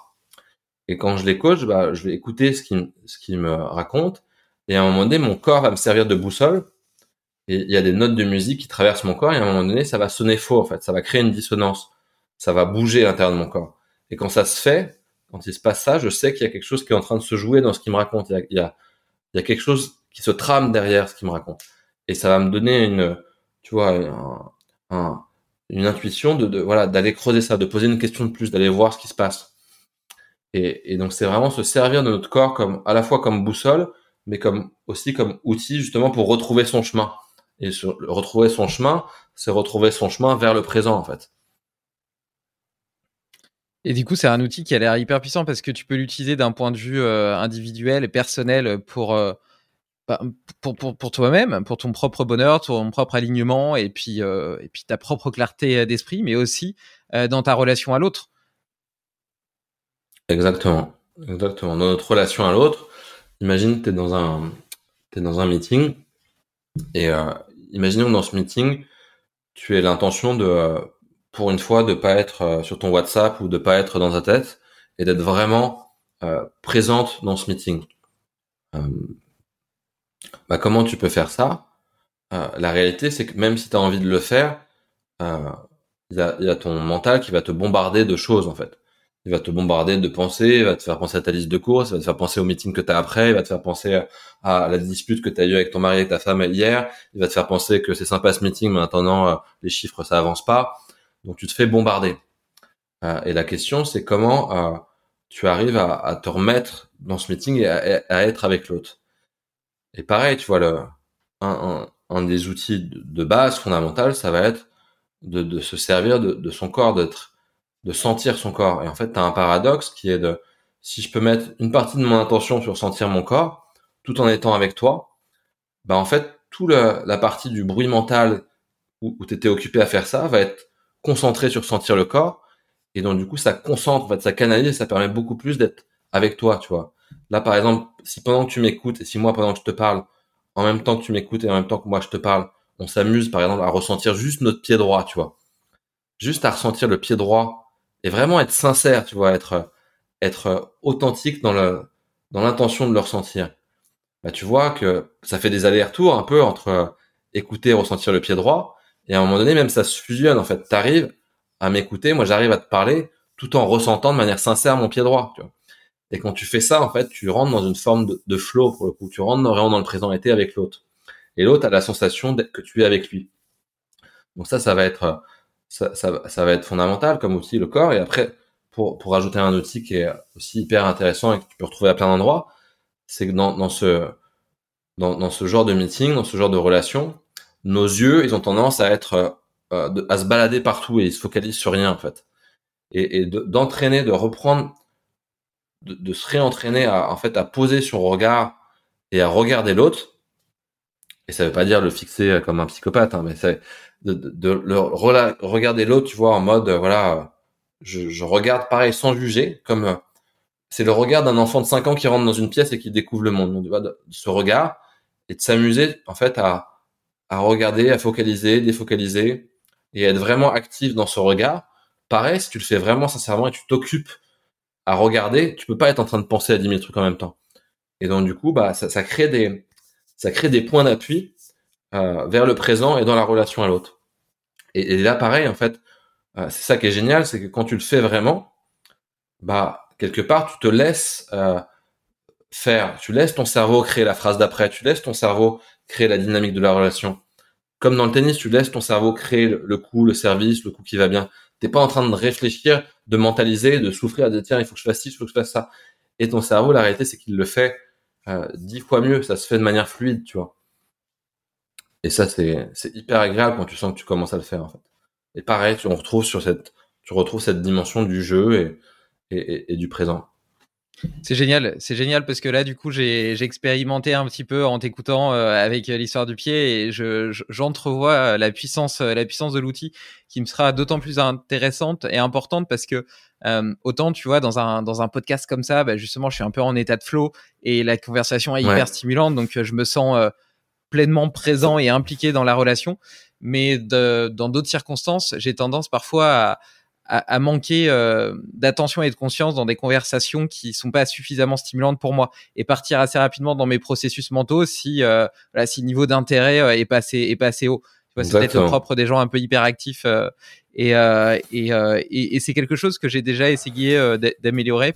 Pour autant, je, je, pense que je me suis amélioré, mais pour autant, il reste, il reste une marge de progression et, et donc je vais m'empresser de, de, de, tester ces, de petits hacks, euh, le, le, regard, le fait de sentir son corps, etc. Puis il y, y, a une notion d'apaisement aussi à ça. Tu vois, j'imagine par exemple pendant que tu es en train de, de manger, bah c'est pareil, on, mange pas du tout en conscience. On a tendance à manger trop vite, à avaler notre Exactement. repas sans penser à ce qu'on fait. À... Et, et c'est pour ça qu'on est même plus connecté à nos sensations de satiété, etc. Et, euh, et, tu vois, je pense que ça peut être intéressant aussi euh, de, de, de, se reconnecter à ça, de, de tester un petit peu. Ouais, enfin, en fait, quelles que soient les expériences qu'on est amené à vivre dans notre vie, même, euh, tu vois, par exemple, dans le sport, on a tendance à mettre des écouteurs sur les oreilles, à écouter de la musique, on n'habite pas non plus Exactement. son corps. Euh, tous les moments, toutes les opportunités qu'on a euh, de, vivre des moments, des instants, des expériences, euh, qu'elles soient professionnelles, personnelles, sportives, alimentaires ou autres, euh, et ben vraiment d'essayer d'habiter son corps, de vivre et de ressentir parfaitement le truc. Tu vois, par exemple, le matin, j'aime bien me faire une petite douche froide. Alors en ce moment, ma maison, elle est un petit peu froide parce que je la chauffe pas beaucoup. Enfin bref. Et donc je commence par une douche chaude et je finis par la douche froide. Et quand je prends ma douche froide, tu vois, j'essaie de, de, enfin je je pense à tous les petits capteurs qui euh, qui s'allument et qui sont en train de me donner la sensation que l'eau est froide, tu vois. Et c'est génial en fait, tu as l'impression qu'il y a une myriade de petits capteurs sensitifs qui s'activent les uns après les autres et tu vois vraiment voir ça comme un comme un signal, comme une communication avec mon corps plutôt que de m'identifier directement à la sensation qui est oh, je me crisse, je me contracte parce que c'est froid, tu vois. Et, euh, et, et, tu peux faire la même chose pendant le... que tu es en train de manger et sentir euh, tes, tes papilles qui commencent à, se, à être stimulées par le goût de chaque bouchée. Et rapidement, en fait, tu as ce facteur d'habituation qui, qui fait que tu ressens moins le goût, surtout si tu es en train de penser à d'autres choses, en train de parler, etc. Mais si tu l'entretiens, bah, tu peux continuer à, à ressentir euh, ce, bonheur de, de, et, cette, et cette gratitude aussi pour, pour la diversité euh, des, des, des, goûts alimentaires qui sont différents à chaque fois, même quand tu fais la même recette, etc. Souvent, euh, bah, il y a des petites, il des petites variations et tu peux t'amuser à essayer de les, de les, goûter, de les sentir. Voilà, vraiment ressentir ces journées, les vivre, les habiter pleinement. Et je pense qu'on en revient un petit peu à ce qu'on disait au, au début. C'est grâce à ça aussi que tu traverses pas tes journées. C'est grâce à ça que tu vis tes journées.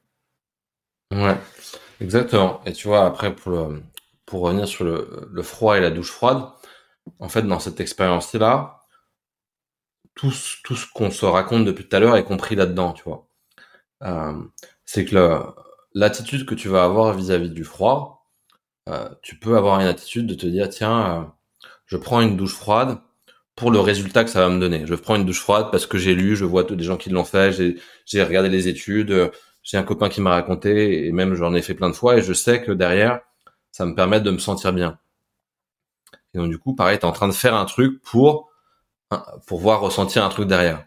Et, ce qui est déjà autant faire des choses qui nous font du bien, donc ce qui est déjà ce qui est déjà constructif. Mais tu, tu franchis vraiment une étape quand quand à l'intérieur même de cette expérience, tu te remets dans le présent et effectivement, tu t'entraînes à juste à accueillir ce qui vient, donc accueillir le, le froid et, et plutôt que d'être dans un mécanisme où tiens allez je vais tenir et après je me sentirai bien de de pour le coup de d'accueillir à, à 100% et, et, et, comment tu accueilles à 100% c'est pas en le mentalisant c'est pas en l'intellectualisant c'est vraiment en étant dans ton corps et en étant purement comme on disait tout à l'heure au niveau des sensations et de laisser le froid arriver et de juste observer et de l'accompagner et de laisser être et d'accueillir et de servir peut-être de sa respiration pour euh, pour entrer dedans et, euh, et quand tu fais ça, en fait, euh, il y a un côté où tu as l'impression un peu de, de, de, de t'abandonner, en fait, d'accepter de, de mourir à l'intérieur de ça.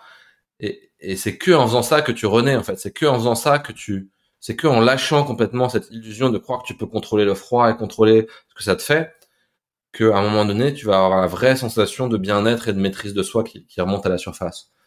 Et, et le froid est un, est un, un guide, un coach qui est, qui, qui, est vraiment euh, fondamental.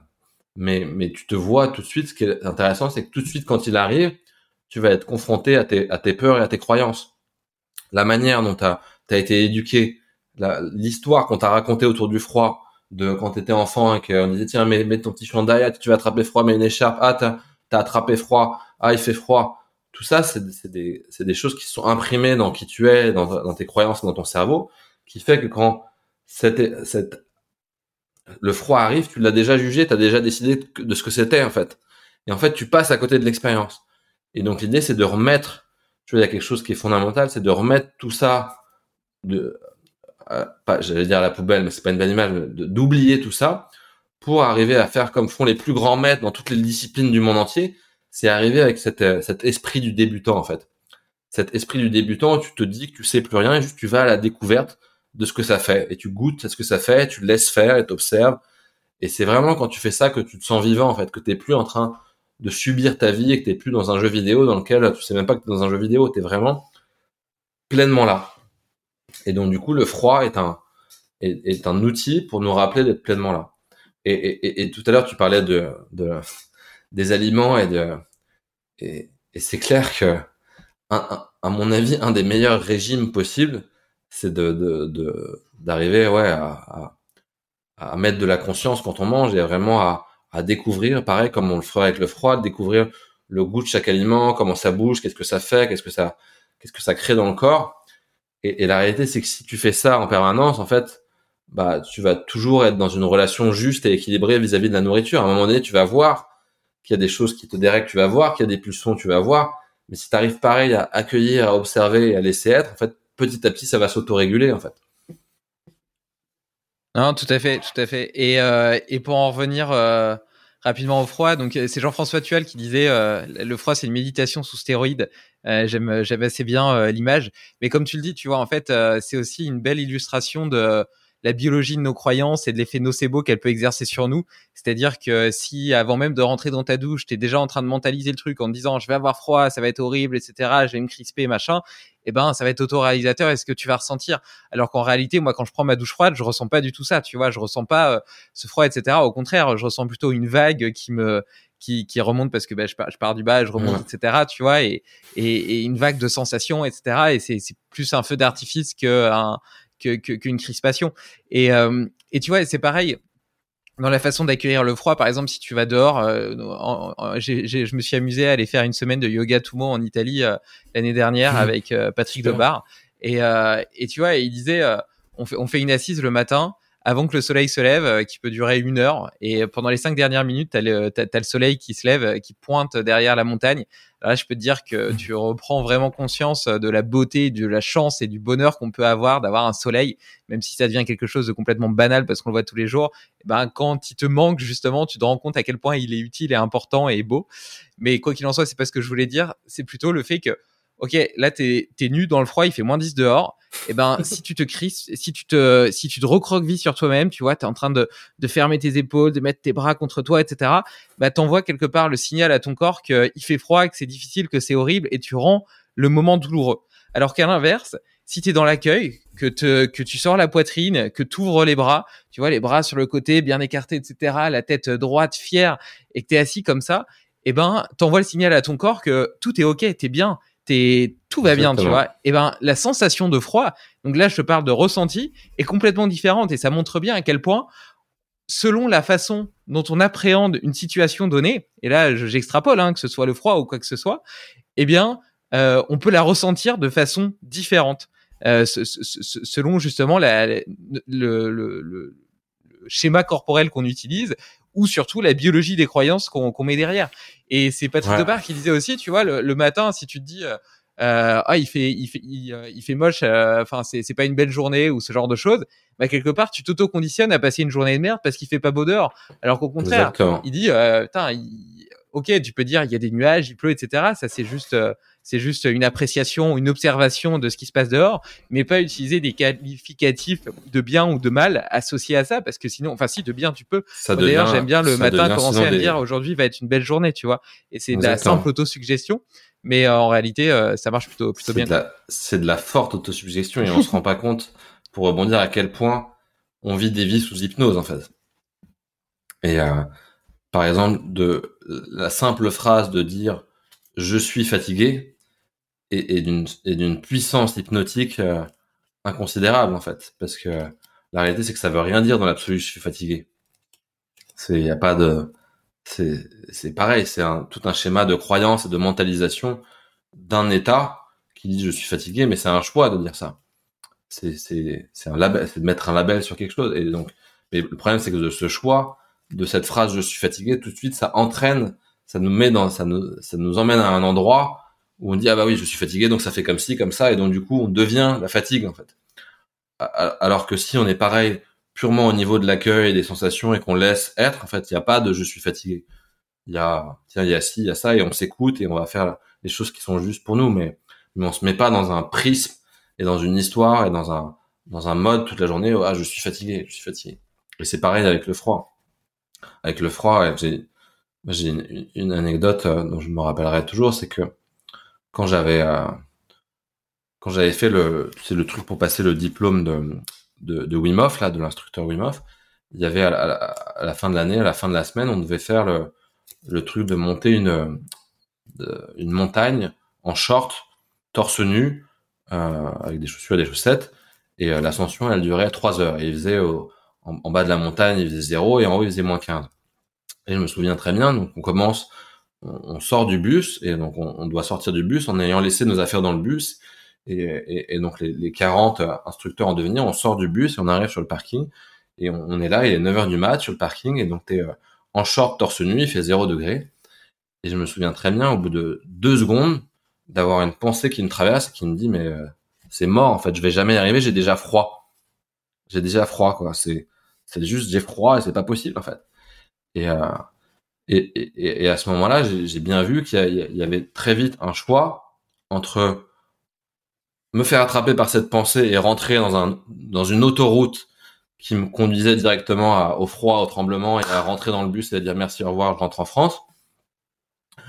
Ou à un truc qui était de dire en fait, euh, non, je vais, je vais décider que, que de juste être dans le présent et d'accompagner mon corps, de respirer, d'être bien et de prendre seconde par seconde. C'est-à-dire que si je me concentre juste sur la prochaine seconde, bah, la réalité, c'est que je peux être, habiter mon corps et me sentir bien, avoir chaud. Et, donc, du coup, j'ai commencé comme ça à faire une seconde par une seconde. Et, au début, c'était vraiment un, effort conscient de, survie, de me dire, je me focalise que là-dessus, parce que si je vais ailleurs, en fait, je vais avoir froid et c'est terminé, en fait, c'est game over. Et donc, je me souviens, je marchais un pas, une seconde par une seconde, en étant concentré là-dessus, juste avec ma respiration, en, accompagnant mon corps, en me disant tout va bien. Et, vraiment, j'étais à l'intérieur de chacune de mes cellules. Tu vois, je gérais la thermodynamie de chacune de mes cellules.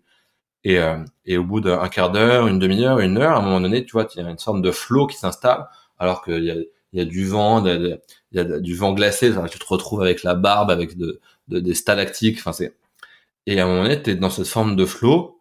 Et là, pour le coup, tu as réussi grâce à ton focus à être dans ce flow et ça se fait tout seul. Tu vois, t'as as même moins besoin d'efforts de conscience. Ça se fait tout seul.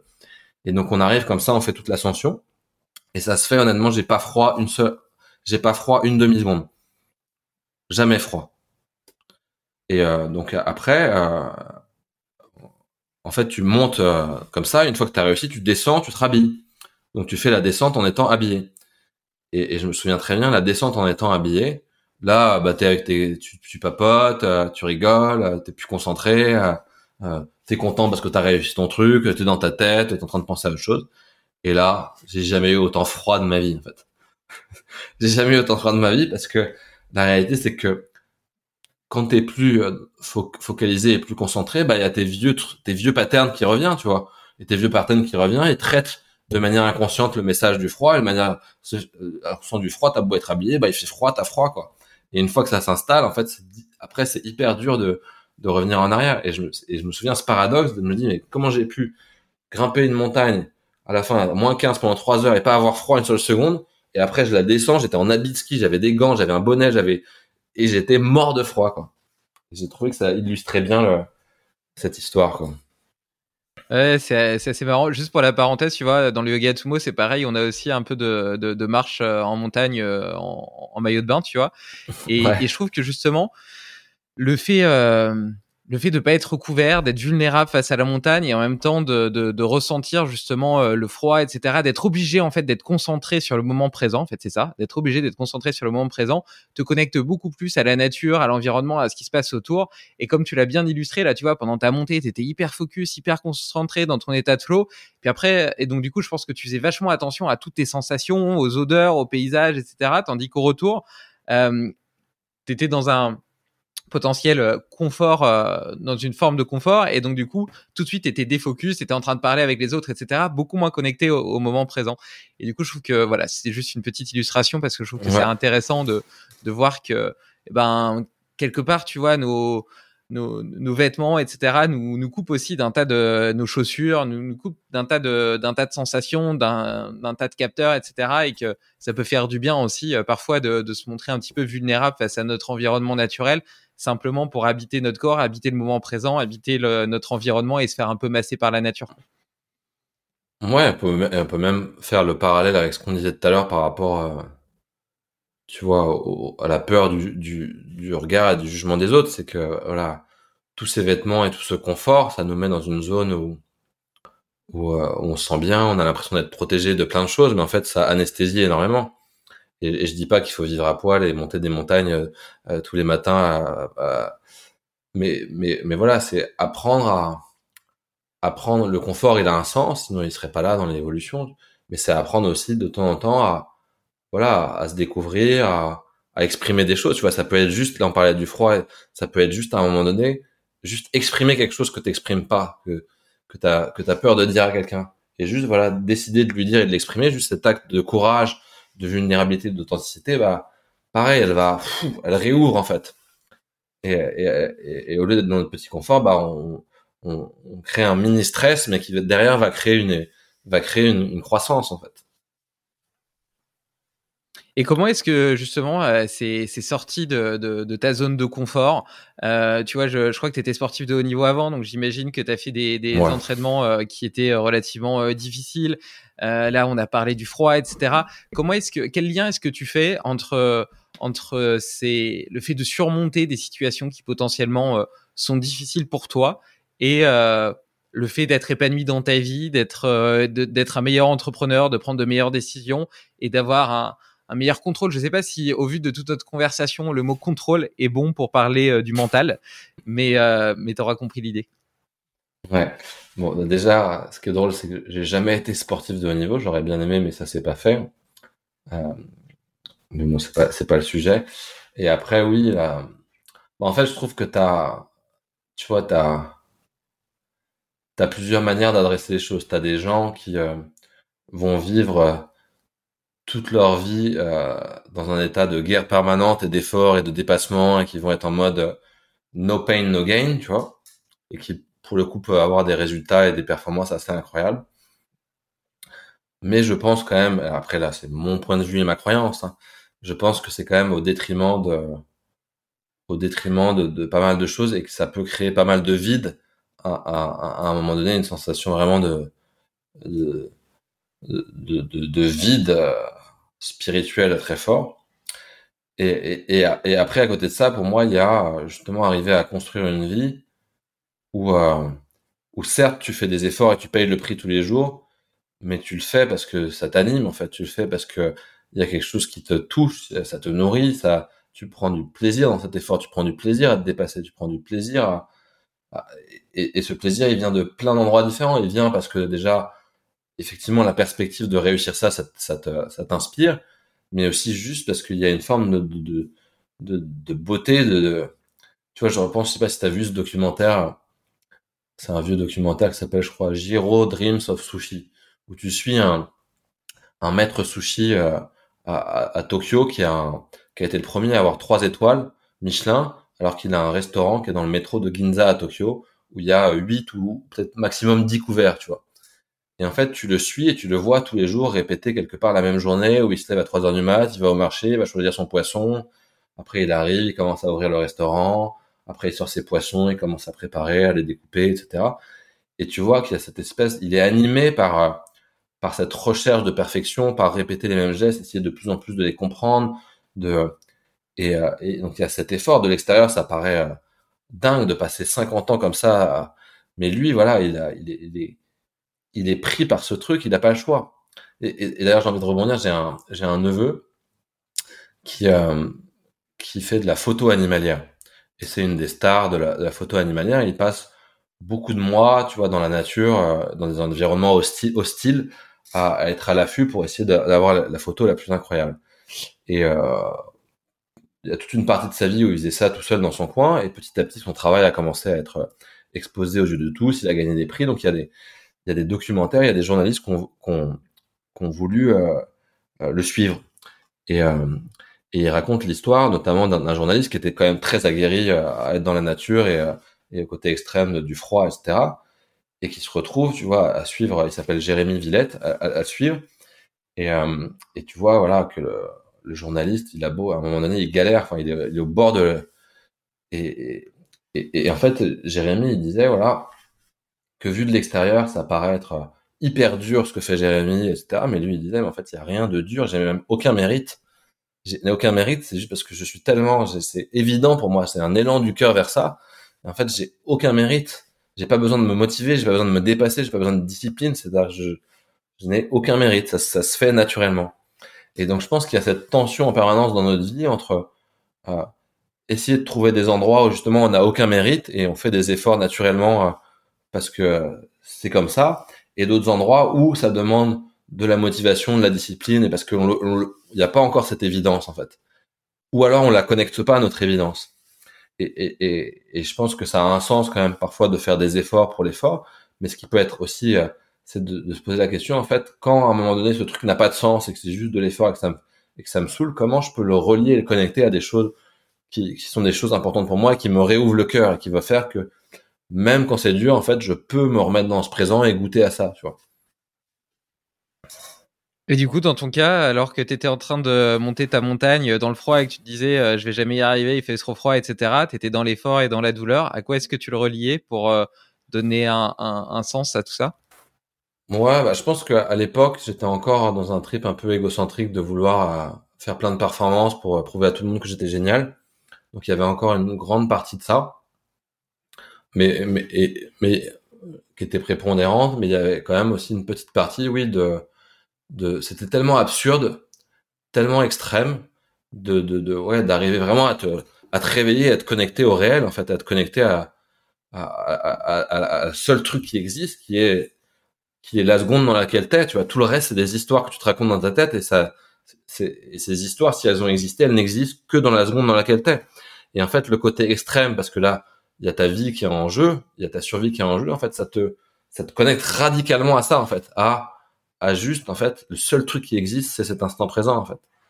Et et tu vois, j'ai beau avoir lu des tas de bouquins, avoir fait tous les stages de méditation, tu t'écartes de ça en permanence, tu vois, il y a toujours une over euh, complexification de tout et, et, tu perds cette évidence, cette simplicité de, de, la vie qui est juste, en fait, le seul truc qui existe, c'est là. Donc ça te rappelle ça, ça m'a vraiment mis un choc, un électrochoc pour me rappeler ça. Et est-ce que tu penses que tu serais euh, arrivé là où tu en es aujourd'hui euh, si euh, t'avais pas justement eu toutes ces épreuves entre guillemets où tu t'étais dépassé, etc. Donc là, tu viens de parler d'une période de ta vie où tu étais vachement euh, associé à ton ego et où tu essayais de multiplier les, les, les, les, les faits d'armes pour te prouver qui t'étais et montrer à quel point t'étais génial. Et donc quelque part, tu sous-entends en disant ça que c'était pas ça la vérité. Mais est-ce que tu aurais pu trouver cette vérité si t'en étais pas passé par là? Est-ce que c'est pas, tu vois, c'est un peu comme le fait de, de dire, ok, bah maintenant j'ai envie de donner du sens à mon travail et, et euh, apporter plus aux autres, etc. Mais c'est parce que j'ai suffisamment d'argent que pour euh, avoir cette réflexion-là euh, à un niveau plus bas, quand tu es simplement en train d'essayer de survivre, bah, tu te poses pas la question de quel travail tu prends, tu essaies simplement d'avoir de l'argent à la fin du mois. Entre guillemets, est-ce que c'est pas cette, ces faits d'armes qui te donnent le luxe d'en sortir? Tu vois ce que je veux dire? Bah non, non, c'est clair. Et d'autant plus, je pense que quand tu euh, quand tu regardes ta vie, le film de ta vie et tu regardes ce qui s'est passé, c'est évident que tu vois, je vois bien que maintenant le il y a plein de choses que j'ai vécues qui me permettent d'être euh, euh, tu vois par exemple dans mon métier à l'heure actuelle si je les avais pas vécues je pense que je comprends j'aurais moins d'empathie je comprendrais moins les situations dans lesquelles peuvent être certaines personnes que j'accompagne, tu vois, parce que si j'avais touché, tout de suite à cette forme d'évidence, euh, tu vois, que j'avais, bah, en fait, euh, tu comprends pas la personne qui galère en face de toi, tu vois. ça te paraît, tu te dis, mais qu'est-ce que tu fous, tu vois? Alors que si, tu vois, je regarde ma vie, je regarde euh, tous les, toutes les oscillations, tous les, tous les, moments de souffrance que j'ai créés moi-même, etc.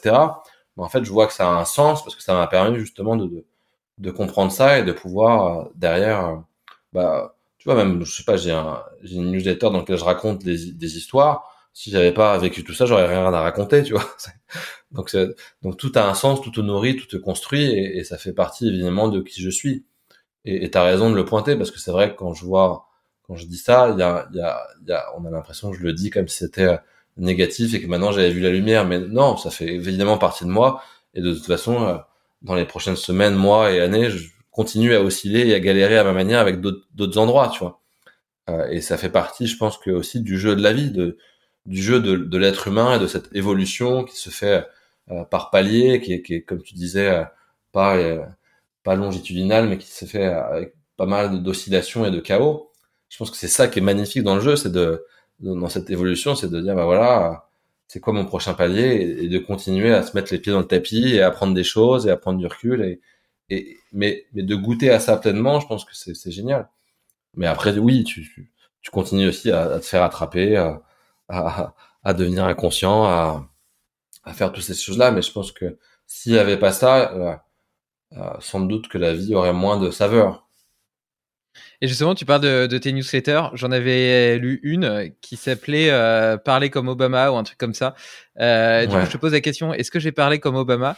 Et euh, non, j'extrapole après. Euh, qu'est-ce que qu'est-ce que tu as appris euh, pour améliorer ton élocution, etc. Ta façon d'exprimer tes idées, de les présenter au monde? Écoute, j'ai appris plein de choses parce que déjà, pour moi, à la base, c'est pas forcément évident de m'exprimer comme ça en, en j'ai envie de dire en public, même si on est tous les deux, mais il y a des gens qui écoutent. Donc, euh, je pense j'ai bien progressé.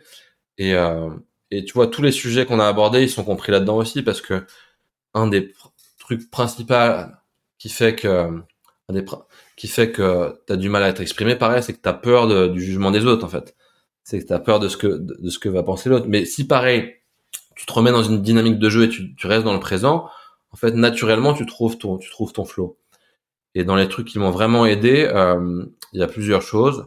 C'est des choses que je savais déjà peut-être de manière inconsciente. Donc juste là, je parle d'une formation que j'ai fait en particulier qui s'appelle, vous pouvez regarder, qui s'appelle Ultra Speaking, qui est créée par euh, euh, Tristan de Montebello et, Michael qui, ont créé ça aux États-Unis. Donc c'est une formation en anglais, euh, mais qui est, vraiment géniale. Et, donc, un des premiers trucs que je retiens, c'est l'utilisation du silence. Et en fait, quand tu t'exprimes, quand justement tu as peur du regard des autres et que tu es dans ta tête, tu vas avoir envie de remplir l'espace et de le remplir en permanence. Et, et ça te rend pas très bon à, l'oral, en fait. Mais dès que tu commences à prendre le luxe, à prendre le luxe de, de mettre du silence et des espaces, comme on disait tout à l'heure, entre ce que tu racontes, bah en fait il y a plein de choses qui se passent dans ces silences. Déjà dans ces silences, il y a ton cerveau qui se qui refait le point, tu vois, et qui arrive à recréer ce qu'il va raconter derrière. Dans ces silences, tu laisses aussi de la place pour l'autre, pour exister, pour euh, pour euh, intégrer, pour rebondir, pour comprendre, pour interagir. Et puis dans ce silence, tu crées aussi une, tension en fait. Tu crées une tension, tu crées une curiosité. On a envie de t'écouter grâce au silence si tu es toujours en train de parler, parler, parler, parler, à un moment donné, t'épuises tout le monde. Donc il y a cette, euh, il y a cette utilisation du silence. La, le, deuxième chose que j'aime bien et que là, pour le coup j'étais vraiment euh, très très très très nul là-dessus, c'est euh, moi j'ai tendance à un peu avoir un ton monocorde et c'est c'est pareil tout le temps. Et, et le deuxième truc que, que j'ai appris, c'est de d'utiliser des, des, changements de, de rythme, des variations en fait, d'être capable à un moment donné de parler plus vite, un peu de s'emballer, de mettre de l'énergie et après de, de ralentir et, d'amener la personne dans, ce que tu racontes et donc de, de jouer avec les rythmes en fait. Euh, donc ça c'est quelque chose qui était pas du tout mon truc et qui, qui m'aide pas mal. Et euh, après il y a, deux autres trucs. Euh, J'essaie de me rappeler au fur et à mesure des, outils, mais il y en a un. Il dit voilà on a tous tendance à faire ça quand on fait un speech ou une présentation à l'oral ou quand on raconte quelqu'un quelque chose à un dîner on a tendance à un moment donné à se à se tacler soi-même en fait et, et, à dire ah oui mais et, il appelle ça tu vois de never break character de, jamais euh, sortir du, de ton speech en fait. Et euh, un peu comme si tu vois à un moment donné tu fais de la guitare et à un moment donné tu fais une fausse note. Au moment où tu as fait la fausse note tu as le choix de dire d'arrêter de dire à tout le monde ah, ah j'ai fait une fausse note je suis désolé je vais recommencer et de mettre l'attention de tout le monde là-dessus. Et juste parce que c'est insupportable pour toi d'avoir fait une fausse note. Donc là, tu break character si tu fais ça. Ou tu as le choix, en fait, tu as fait une fausse note, mais tu continues à jouer. Tu continues à jouer, tu continues à emmener les gens, et en fait, la, fausse note, il l'oublie, il, il la voit même pas. Donc il y a vraiment cette idée de never break character, de toujours continuer et à rester dans le truc. Et après, tu as un, autre élément aussi qui est de... Euh, il dit, voilà, de, de finish strong, de quand tu parles, de, de tu vois, de pas t'arrêter de parler et voilà. Mais de terminer par par quelque chose qui est fort en fait et de laisser les gens avec quelque chose qui est fort quand tu fais une, intervention. Et après il y a un autre truc. Euh, euh, j'ai adoré cette formation parce que c'était vraiment ça touchait à beaucoup de choses euh, de que je que j'utilise dans la préparation mentale et dans l'accompagnement de la performance et notamment cette ce, ce, rapport au contrôle en fait. Et, si tu essaies de contrôler ce que tu vas dire et comment tu vas dire, en fait, tu es complètement dans ta tête et ce que tu dis est nul en fait. Et donc il y a, pour arriver à trouver son flow, il y a être vraiment, c'est, tu délègues en fait, tu délègues ce que tu racontes à, à ton cerveau et à ta bouche qui parle en fait. Et c'est pas toi qui le fais. Et donc il y a ça vraiment de, de lâcher le contrôle. Et, et pour arriver à faire ça et s'entraîner, en fait il y a des moments où tu vas avoir des, des blancs, des moments où tu vas avoir des blackouts, tu sais plus ce que tu racontes, surtout sous pression. Et, et, et, là je connaissais pas du tout et il dit un outil qui est, qui est génial, c'est de se servir du mécanisme d'auto-completion de ton cerveau. Et il dit, en fait, quand tu te rappelles plus d'un truc, plutôt que de, de, faire un blank pendant un quart d'heure, en fait, tu vas, tu vas commencer une phrase euh, en emmenant ton cerveau à un endroit, et, et, derrière, il va construire. Par exemple, tu vas dire, oui, bah, mhm. euh, par exemple, je sais plus ce que j'ai en train de dire, mais oui, bah, par exemple, moi, dans mon expérience personnelle, j'ai vécu pas mal d'anecdotes où, où ça m'est arrivé plusieurs fois dans ma vie et là, je sais toujours pas ce que je vais raconter, mais en fait, j'ai proposé un début de, un début de chemin à mon cerveau. Et là, tout de suite, il est en train de recalculer. Et là, il va retrouver des anecdotes. Et paf, il va, il va, il va, il va compléter le, le, chemin tout seul, tu vois. Et donc, du coup, tu retrouves ton chemin en donnant de, un début de chemin à ton cerveau, même si tu sais pas où tu vas. Et, euh, et ça, c'est exceptionnel, en fait. Tu vois, je l'ai déjà vécu euh, en faisant, euh, tu vois, des, des, conférences devant des centaines de personnes où à un moment donné, je sais plus ce que je raconte. Et, et, et donc, du coup, bah, au lieu de paniquer et de, je, je, je balance ma, un début de phrase à mon cerveau et derrière il, construit un truc et en fait, à un moment donné, tu, tu, tu, récupères le truc que tu avais, tu te raccroches aux branches, quoi. Et, euh, et ça, pareil, c'est génial. Et personne ne le voit, tu vois. Personne ne voit, euh, personne ne voit que, que tu fais ça. Et, ce qui est marrant, c'est que après cette formation, ils ont une chaîne YouTube et ils m'avaient interviewé pendant une heure. Et honnêtement, j'étais assez stressé parce que les deux, enfin voilà, tu te fais interviewer par les, par les deux profs. En plus, c'est en anglais, c'est pas dans ta langue. Et, et, euh, et en plus, ils t'interviewent en mode, tiens, on va interviewer le coach en performance, tu vois. Donc, il y a, y a, tout qui est fait pour te, pour te mettre les pieds dans le tapis, tu vois. Et, et, et je m'en sortais plutôt bien. Et à un moment donné, au, au milieu de l'heure, pendant une demi-heure, j'ai un blanc. Je sais plus de quoi je suis en train de parler. Et je suis tout seul dans mon bureau, je vois les deux. C'est en live sur YouTube. Et, et, et, je sais plus de quoi je suis en train de parler. Et j'étais assez fier de moi parce que j'ai appliqué exactement euh, ce que j'avais appris pendant la formation. Et en fait, même eux, les deux profs, n'ont pas vu en fait que j'avais eu le blanc. Et, euh, et donc c'était assez génial. Voilà. Ouais, ben je connaissais pas ce, ce, ce, dernier petit hack, ce dernier petit petit outil. D'un autre côté, je le trouve logique parce que c'est vrai que tu sens parfois, tu, tu démarres une phrase, tu sais pas encore vraiment où tu vas aller, et puis en fait, t'as tout qui s'orchestre parfaitement bien et tu remontes le fil, tu remontes le fil, tu remontes le fil et puis tu tu tu tu t'arrives à des endroits où t'aurais même pas pensé arriver quand t'es parti. Mais d'un autre côté, ça demande une forme de courage parce que tu te lances quelque part dans le vide. Tu vois, quand tu commences ta phrase et tu dis, OK, euh, ça me fait penser à une anecdote. Et là, et là, si l'anecdote elle arrive pas, euh, t'es t'es t'es sans filet. Comme si tu sautais, tu sautais d'un tu sautes d'un avion, il y a quelqu'un qui t'a dit qu'à un moment donné on va te passer le parachute, mais pour l'instant tu l'as pas sur le dos. Voilà, c'est ça. Mais euh, non, bah, donc tu dois euh, avoir confiance qu'à un moment donné, pendant la minute de saut, pendant les 40 secondes de saut, il y a quelqu'un qui va te tendre le parachute et tu vas avoir le temps de le mettre. Tu vas pas t'écraser au sol. mais mais je pense qu'il faut commencer par des, tu vois, c'est comme le froid. Tu commences pas par te mettre dans un bain de glace à, pendant un quart d'heure et non, tu commences par faire des petites expériences. Donc je pense que ça peut être à un dîner ou avec ta phrase ou avec tes enfants de de commencer à faire ça en fait, de commencer à tiens, je commence une phrase, je me donne une petite euh, piste à mon cerveau et je le laisse construire le reste de l'histoire en fait.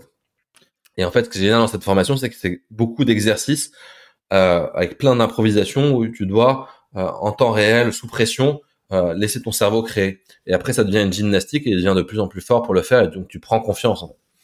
Tu prends confiance et pareil, ça devient un jeu et tu t'amuses de voir à quel point à quel point tu arrives à, à, chaque fois à retomber sur tes pieds et à créer quelque chose qui a du sens. Et, et au pire, la réalité, c'est que si tu n'y arrives pas, bah, ça te permet de progresser sur ce qu'on a dit tout à l'heure, qui est de voir, voilà, tu n'y arrives pas, c'est un échec, c'est un traumatisme, mais en fait, tout de suite, tu peux arriver à voir que ça a des bénéfices, ça te permet de progresser, d'apprendre, de comprendre, de connecter à d'autres gens, d'être plus vulnérable pour d'autres et de voir que t'es pas une machine. Donc en fait, ça a tout un tas de bénéfices et donc du coup, pareil, dans ton système nerveux, t'arrêtes à avoir peur de ça et donc du coup, tu deviens plus libre et donc du coup, tu le fais plus magnifique illustration de ce que tu essaies de partager depuis le début. Mais euh, non, non, mais je, je vois plein on, on, retombe sur nos pieds aussi. Euh, là, je vois plein de contextes où je vais pouvoir le, où je vais pouvoir le tester, l'expérimenter. Et après, euh, concernant les, les pitchs, tu vois, par exemple, quand je faisais des, des roadshows pour ma levée de fonds ou ce genre de choses, ouais. euh, moi, je trouve qu'il y a un truc qui marche bien pour éviter d'avoir justement des blancs et de, de se perdre ou des fausses notes. C'est de pas prendre ton pitch par cœur justement et euh, d'avoir tes gros key points et puis après de le dérouler en live en fonction de, de ton ressenti etc et comme ça, tu peux tu peux pas avoir une rupture de cohérence en mode merde je me souviens plus de ce que je vais dire là. Parce qu'à la base il y avait rien qui était euh, réellement prévu et conçu. Et donc euh, j'ai testé les deux approches hein. au début quand tu quand tu fais tes premiers pitchs etc t'as toujours tendance à vouloir les apprendre par cœur pour essayer d'être parfait. Et là en général tu vas trop vite et puis après tu te souviens plus etc et puis enfin tu vois t'es es sous pression et rien ne se passe hyper bien et à l'inverse, quand tu quand es plutôt en mode flow, tu as juste tes key points dans ta tête et tu sais plus ou moins le chemin que tu veux prendre, mais tu le laisses se dérouler naturellement. Et ben justement, il y a beaucoup plus naturellement ces, ces fluctuations dans la voix, euh, un rythme qui est un petit peu plus lent, une voix qui est un petit peu plus posée. T'as moins ces ruptures de cohérence avec potentiellement des blancs, etc., où tu perds le fil parce qu'il n'y a pas de fil à la base. Enfin, franchement, moi, je me suis senti euh, beaucoup mieux et bien meilleur dans, dans ces contextes-là.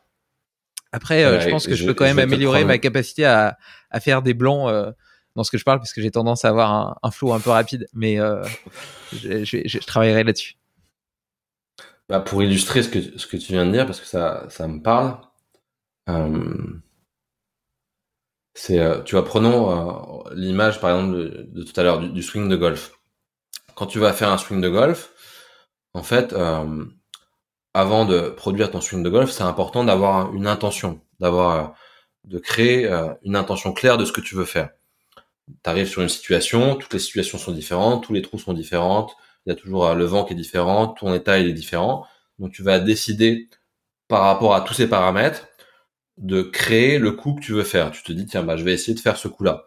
Et donc tu peux le visualiser, tu crées, c'est comme si tu créais un algorithme du, coup que tu veux faire.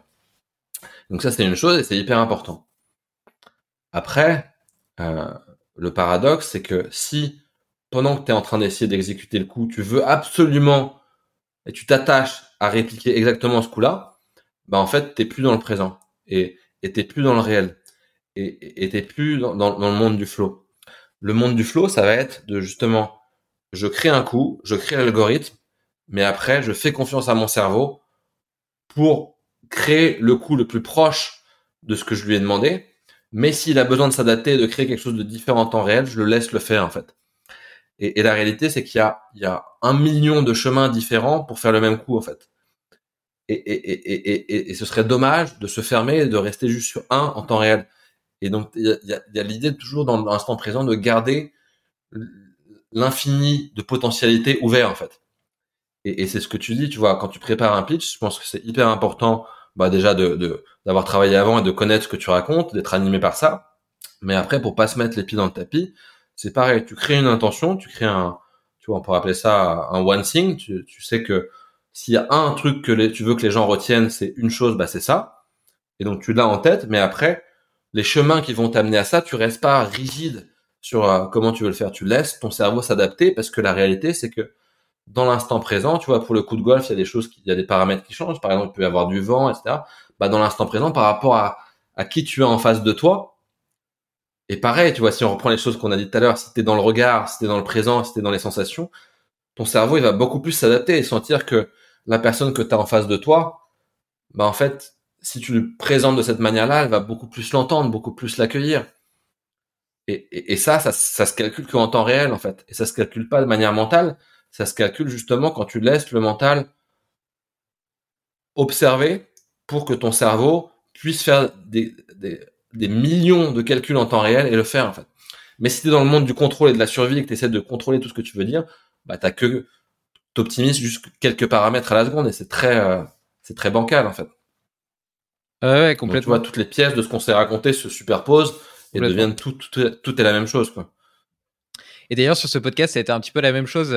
Mes deux, trois premiers épisodes, j'avais une liste de questions, etc. Je savais où je voulais aller. Et le fait de rester bloqué, entre guillemets, sur ma feuille de route m'empêchait d'être réellement à l'écoute de ce que disait mon invité. Tandis que maintenant, je suis sur des formats beaucoup plus conversationnels. Et en fait, euh, je sais pas de quoi on va parler. Euh, j'ai une vague idée euh, des sujets que j'ai envie d'aborder parce que je me suis renseigné sur mon invité et je sais euh, ce qui m'intéresse chez lui. Mais derrière, je me laisse simplement porter par le flow, par la discussion, par les rebondissements, parce que ça m'inspire, etc. Et je suis réellement dans l'écoute active et pas dans le fait de préparer ce que je vais dire après. Exactement. Et tu le vois dans, quand tu écoutes certains interviews ou certains podcasts qui sont dans le même format, tu le vois quand l'intervieweur se crée une tension et est pas content parce que ça prend pas la direction qu'il avait pris et qu'il veut absolument ramener. Tu vois, ça, il y a une forme de de, de, de, de rigidité et, et, qui crée un après quand tu écoutes un truc pas forcément agréable quoi. Alors que après c'est aussi un art, tu vois, tu peux pas non plus laisser le truc partir complètement dans le décor, mais d'arriver à avoir confiance que tu peux laisser un peu partir et qu'à un moment donné, si tu es présent et que tu es vraiment dans la relation, ça va retomber dans le rail et le tout aura un sens à la fin. Ah, bah c'est ça le, truc dont on parle depuis le début, tu vois. Ouais ça me parle, ça me parle bien. Euh, bon bah d'ailleurs, on arrive un petit peu aux, questions de, fin qui sont plus ou moins euh, toujours les mêmes. Alors euh, quand je dis questions de fin, il y en a plusieurs et elles peuvent prendre un petit peu de temps, donc ne, ne, te réjouis pas trop vite. ça va, ça va. Je, je sais même pas combien de temps ça fait. Il y a un curseur. Ouais. La, première étant de, savoir si tu as des, routines, des hacks ou des outils, des outils que tu utilises un petit peu au quotidien et qui te permettent d'exprimer pleinement ton potentiel, ou euh, soit que tu utilises personnellement, soit que tu conseilles et que tu donnes euh, aux entrepreneurs que tu coaches. Ouais. Alors, c'est une question dans laquelle j'ai, en fait, j'ai été un homme de routine et j'ai passé des années à, à me créer des routines et à avoir des tableurs et à cocher les cases et à, et à, et à voir ce qui marchait, ce qui marchait pas. Je pense que je crois que j'ai été le premier, à mon avis, en France à lire ce livre de, de Miracle Morning et à commencer à, à me lever à 5 heures du mat pour me créer des routines parfaites sur mesure. Et j'ai appris plein de choses en le faisant. Et, euh, et la réalité, c'est que maintenant, euh, je pense que déjà il y a des routines que j'ai intégrées. Je m'en rends même plus compte que c'est des routines parce que je le fais euh, un peu comme tu te brosses les dents, je le fais naturellement. Euh, et il y a des choses où j'improvise en fonction de ma journée. Et donc dans les choses que j'ai intégrées et que je fais euh, et que je fais un peu, j'ai plus besoin de discipline pour le faire. Euh, il y a tous les jours, je vais une ou plusieurs fois méditer slash respirer.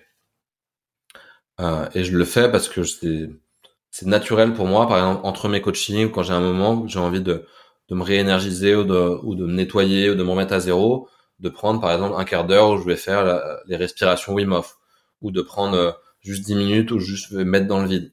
Et ça, ça fait vraiment partie de, de tous les jours je le fais, euh, même le week-end. Enfin, c'est naturel. C'est comme si sinon, c'est comme s'il y avait un truc qui me disait tu t'es pas brossé les dents en fait. Et donc du coup, j'ai, un truc naturel où je le fais.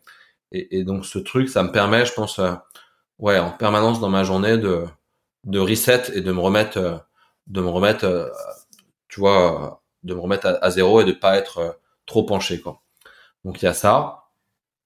Et après euh, une autre euh, routine que j'ai après avoir expérimenté à peu près tous les systèmes de productivité du monde, lu tous les livres là-dessus, au final pour ne rien appliquer, je pense que le, le truc le plus simple, le truc le plus simple que je fais, c'est quand je commence une journée, je me dis juste voilà s'il y a une chose que je peux réussir dans ma journée et réussir à faire, c'est quoi le plus important en fait? Et d'essayer vraiment de trouver cette chose et de, tu vois ce one thing et de se dire voilà, toute catégorie confondue, euh, s'il y a une chose que je peux faire qui fait que ça va faire avancer le schmilblick, mon business et que je vais fier à la fin de la journée, c'est quoi? Et, euh, et, et, donc je, je mets de la conscience là-dessus pour l'identifier. Ça par exemple les entrepreneurs que j'accompagne, euh, j'essaie vraiment de les amener vers cette simplicité parce que il y a tellement de choses à faire, tellement de possibilités, tellement de to-do list, tellement d'agendas différents, tellement d'enjeux qu'ils perdent cet, cet essentiel. Et vraiment, rien que de faire cet exercice de d'essayer de trouver quelle est la chose, en fait, rien que ça, c'est l'exercice de coaching le plus puissant au monde. Parce que ça te demande d'arriver à un niveau de clarté et de simplification de ce que tu es en train de faire qui est, qui, est fondamental. Et c'est pas facile, en fait. Et donc, de tous les jours, de, de, de, de faire cette gymnastique, de dire voilà, c'est quoi parmi toutes les choses que je dois faire, toutes les choses que j'ai l'impression le truc le plus important que je peux faire aujourd'hui et qui va faire avancer mon schmilblick et qui ferait que je, que je serai fier à la fin de la journée, qu'est-ce que c'est? Bah l'identifier, c'est c'est top. Et après, bah il y a créer l'espace dans ton agenda entre tes meetings, entre les trucs que tu as déjà prévus, entre les trucs que de toute façon tu feras euh, pour euh, pour pouvoir exécuter ça quoi. Et euh, et, ça évidemment bah plus tu le fais tôt dans ta journée, plus tu as de chance de le faire. Plus tu crées un espace où on va pas te déranger, plus tu as de chance de le faire. Plus tu mets du, du, sens là-dessus, plus tu as de chance de le faire. Et, et donc ça, pareil, c'est une gymnastique d'arriver à faire ça. voilà. Et après, moi j'ai un, j'ai un, tu vois, dans, dans, mon activité, donc je fais du coaching, donc je, je mes revenus, je les tire en travaillant avec des clients qui me payent. Et euh, donc il y a beaucoup de mes revenus qui viennent euh, euh, par le bouche à oreille en fait, parce que j'ai j'ai des gens qui parlent de mon travail à d'autres gens et à un moment donné ils s'intéressent à moi, ils, ils prennent rendez-vous, on se parle et, et, et, on se met à collaborer ensemble. Mais, mais j'ai une routine en fait qui est tous les jours, je crée des, blocs de temps dans mon agenda où euh, où je me pose et je me dis voilà comment je peux rendre service à des gens en fait. Et euh, et, donc parfois c'est un quart d'heure, parfois c'est une heure et demie. Et je vais me mettre dans un mode où, euh, tu vois, j'ai créé un, un truc dans mon agenda qui s'appelle How Can I Help? Et, et, et, il y a un code couleur. Et donc en fait, pendant une heure et demie, je vais euh, scanner ma boîte mail, scanner Internet, réfléchir, regarder mes notes et me dire tiens comment je peux rendre service en fait. Et parfois ça va être je vais envoyer un mail, poser une question, euh, prendre des nouvelles ou parler un quart d'heure à quelqu'un. Et j'essaie vraiment de me mettre dans cette dynamique là et je sais que quand je fais ça, bah déjà je kiffe euh, je suis beaucoup moins dans ma tête et j'ai l'impression de servir à quelque chose. Et, et, en plus, stratégiquement, d'un point de vue business, ce truc-là, euh, sur plusieurs années, c'est euh, c'est une machine de guerre, quoi. Parce que en semant plein de graines et en rendant service à plein de gens à plein d'endroits, bah déjà j'apprends plein de choses, je récupère plein d'informations sur, sur les gens et sur leurs besoins et sur leurs problèmes. Et euh, ouais, je sème plein de petites graines de service qui derrière me reviennent sous une forme ou sous une autre, tu vois. Et, en revanche, ce qui est hyper important, c'est que je le fais toujours en me disant tiens, je vais te rendre service, mais je te demande rien en échange. je te demande rien en retour, tu vois. Je le fais et, et, et, et je te laisse avec ça. Il n'y a pas une histoire de tiens, je fais ça, donc il faut que ça me rapporte ça avec la même personne. Non, je, je le fais et je laisse faire et c'est et c'est un peu comme le sauter de l'avion sans le parachute, c'est qu'à un moment donné, on va te le tendre le parachute et c'est vraiment euh, et parfois tu vois des trajectoires, tu vois que cette petite graine que tu as semée il y a trois ans a permis à telle personne de parler à telle personne puis à telle personne et trois ans après, tu reçois un coup de fil complètement impromptu d'une personne et hop, ça devient une nouvelle collaboration.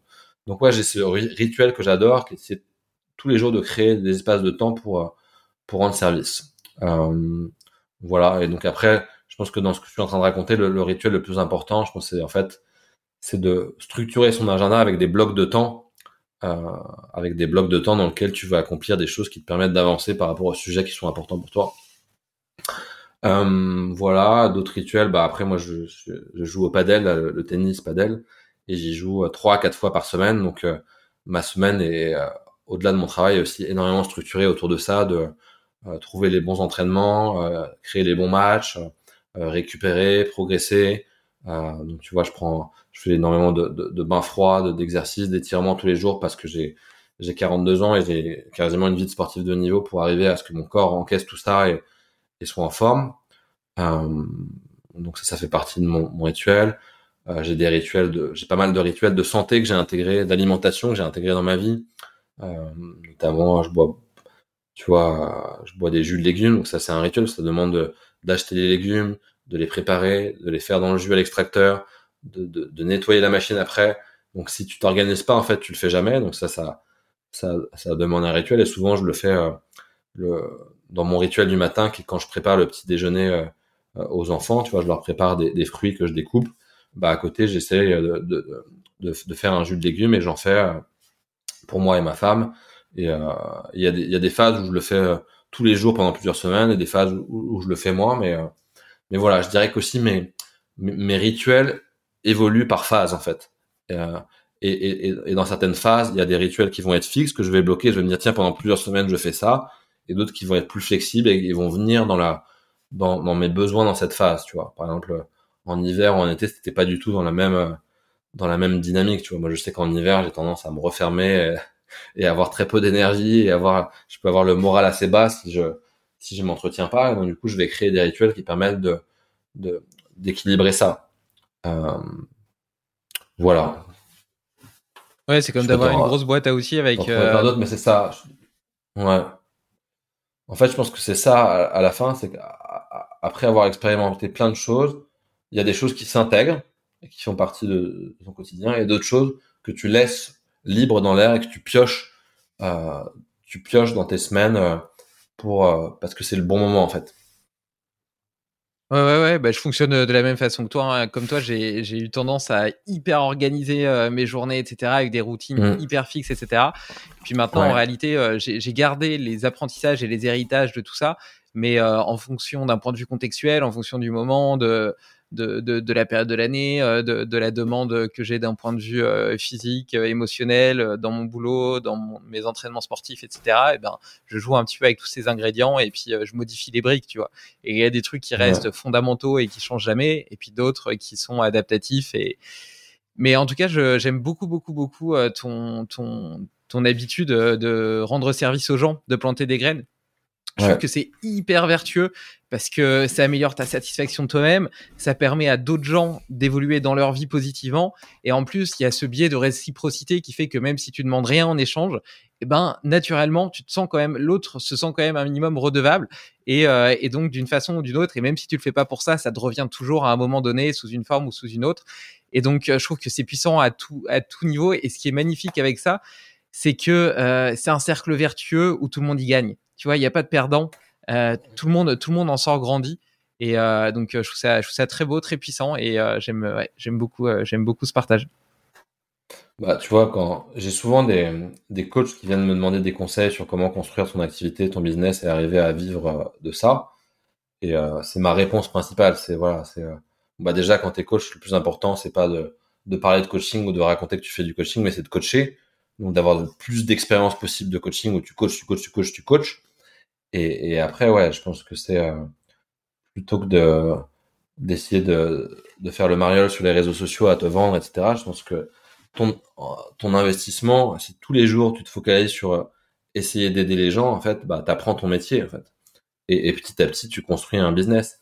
Et c'est là où tu vois euh, le, mindset des gens, parce que tu vois tout de suite les gens qui arrivent et qui, par exemple, euh, veulent faire du coaching et veulent du jour au lendemain que ça marche, en fait. Et, et, et, là, ça va être chaotique, ça va être, ils vont souffrir. Alors que les gens qui ont vraiment la stratégie long terme, ils se dire voilà, moi j'adore ce métier, j'adore ce que je fais, et en fait tous les jours je vais le construire, rendre service, rendre service. Il y a une forme de patience qui s'installe, et en fait c'est ces gens-là pour lesquels ça va le plus rapidement possible, parce que en fait ils ont une vision long terme, ils sont pas juste là pour un mois en fait. Mmh. Donc du coup comme ils sont patients, euh, bah, ça va beaucoup beaucoup plus vite. Mais dès que tu es impatient, dès que tu mets une tension sur les choses, bah il se passe rien en fait. Il se passe rien et tu es dans un rapport justement de présence à l'autre qui est complètement déséquilibré parce que dès que quelqu'un te parle, tu le vois comme un client potentiel, il y a un chiffre et un chèque sur le front. Et donc, du coup, dans l'échange que tu as avec la personne, il faut absolument que ça se concrétise par quelque chose. Et donc, t'es pas, du coup, t'es à l'inverse de tout ce qu'on raconte depuis le début, tu vois, t'es pas dans l'être, t'es dans une transaction et euh, il n'y a pas cette magie qui se fait, tu vois. Et comme par hasard, à chaque fois, euh, au moment de signer, ça t'échappe, quoi. Et euh, tu disais que tu étais papa, que tu préparais euh, des fruits euh, pour tes enfants euh, le matin. moi aussi, donc j'ai une petite fille qui a, qui a, deux ans et j'aime bien demander à mes invités s'ils ont des conseils à m'offrir pour me permettre d'être un meilleur père ou pour permettre à mon enfant d'avoir le meilleur départ dans la vie possible. Alors pour tous les parents qui nous écoutent, est-ce que tu aurais un conseil à partager? Alors déjà, j'ai trois enfants. Félicitations. Merci qui ont à peu près 10, 8, 6 ou 11, 9, 7 si j'arrondis par, par le haut. Et euh, donc déjà, je trouve que c'est hyper compliqué de donner des conseils à d'autres parents parce que c'est tellement compliqué d'élever des enfants et que tout le monde fait de son mieux et c'est tout le temps le bordel et tu as envie que ce soit parfait mais c'est tout le temps c'est jamais comme tu veux donc euh, je sais que voilà ça demande de, pour le coup de, de s'adapter et d'accepter l'imperfection permanente et c'est ça qui fait la beauté d'une famille et, euh, et après, bah, moi, dans mon expérience personnelle, euh, et notamment l'alimentation, euh, bah, je pense que le, le, seul truc où je reste un, petit peu, euh, entre guillemets, dogmatique, et où je suis prêt à payer le prix de... c'est voilà, j'essaie quand même que mes enfants soient le plus loin possible du sucre, en fait. le plus loin possible du sucre raffiné, parce que je vois les, les ravages que ça peut faire au cerveau et et, et, après, c'est difficile de se sevrer du sucre une fois que ça fait partie de ta vie pour un enfant. Euh, et, donc, du coup, voilà, progressivement, j'ai essayé de faire en sorte que, euh, enfin, on a essayé de faire en sorte, parce qu'on le fait ensemble avec ma femme, hein, de, de, de mettre des aliments devant nos enfants qui soient les plus naturels possibles, les plus proches, euh, avec le plus de vie possible. Et, euh, et notamment euh, bah, les, les, fruits, enfin, qui sont des formidables outils de la nature. Et, ce qui est intéressant, c'est que chaque enfant euh, va avoir ses fruits préférés à un moment donné, en fait. Et donc, du coup, le jeu, le jeu auquel je joue, c'est de mettre le plus de fruits possible devant les enfants et de les laisser choisir et de les laisser, tu vois, pour le coup, de manière complètement intuitive, de savoir de quels fruits ils ont envie ou besoin. Et, euh, et donc, du coup, plutôt d'avoir un placard rempli de gâteaux, d'avoir euh, plein de fruits. En fait, petit à petit, les enfants adorent les fruits, en fait et, et, euh, et, je trouve ça assez génial de les voir, enfin, bouffer tous ces fruits et être en forme et pas avoir de coups de barre. Et voilà, donc moi, c'est euh, beaucoup de fruits. Ouais, je, je, je partage. Beaucoup de fruits, mais de, mais de le faire, mais de le faire pareil, de manière progressive, en expérimentant. Et, et, tu vois, s'il y a des gens qui nous écoutent, qui ont un, placard rempli de gâteaux et des enfants qui sont hyper addicts au sucre, hyper addicts aux écrans, etc bah, si du jour au lendemain t'enlèves tout, euh, c'est pas possible en fait. C'est pas possible et c'est un chaos et forcément tu vas revenir en arrière à un moment donné parce que ça va être insupportable les colères et machin que ça va créer. Et en fait, il y a un truc que je trouve vraiment intéressant, c'est que plutôt de plutôt que de de faire les choses de manière chaotique, déjà de le faire progressivement, donc de commencer à mettre des fruits de, de, devant les, enfants et de petit à petit de tu vois de faire euh, inverser les, deux trucs, tu vois, le placard rempli de gâteaux se vide progressivement, les fruits prennent de plus en plus euh, de place dans, la vie des enfants et en fait à un moment donné en fait tu te tu te ouais tu te désintoxifies et, et, et l'élan naturel d'un enfant quand il c'est de manger des de manger des choses naturelles quoi. Euh, mais il faut le faire petit à petit hein. Et, et, et, essayer de le faire avec beaucoup de de joie et d'enthousiasme et d'expérience et de jeu et pas de culpabilité de il faut ci il faut ça si tu manges pas ci si tu manges pas ça parce que là en fait direct euh, direct tu crées des blocages et direct l'être humain de toute façon qui fonctionne aussi par esprit de contradiction euh, aura pas envie de faire ce que tu dis tu vois. Donc faut arriver à créer l'expérience et que l'enfant fasse son choix dans cette expérience et petit à petit ça devienne son choix à lui quoi je partage, euh, je partage ce combat et euh, moi j'ai eu la chance de le démarrer euh, dès, dès, sa naissance et donc du coup elle a jamais eu envie, tu vois, de gâteau, etc. Il n'y en a jamais eu à la maison et tu vois un truc tout con par exemple, mais un yaourt par exemple, eh ben elle le mange nature, elle adore ça et il n'y a pas du tout besoin de rajouter du miel, du sucre ou quoi que ce soit parce que je lui ai jamais donné l'habitude de. Euh, tu vois, et t'en reviens un petit peu à cette désintoxication entre guillemets, c'est que seulement quand tu prends l'habitude euh, d'en manger que ça devient difficile de s'en désintoxiquer, euh, mais sinon naturellement, donc pareil, tu vois, elle a des fruits, des bananes, etc. Et on a une grosse corbeille et pareil, elle est choisie, elle prend ce qu'elle veut, ce qu'elle veut, et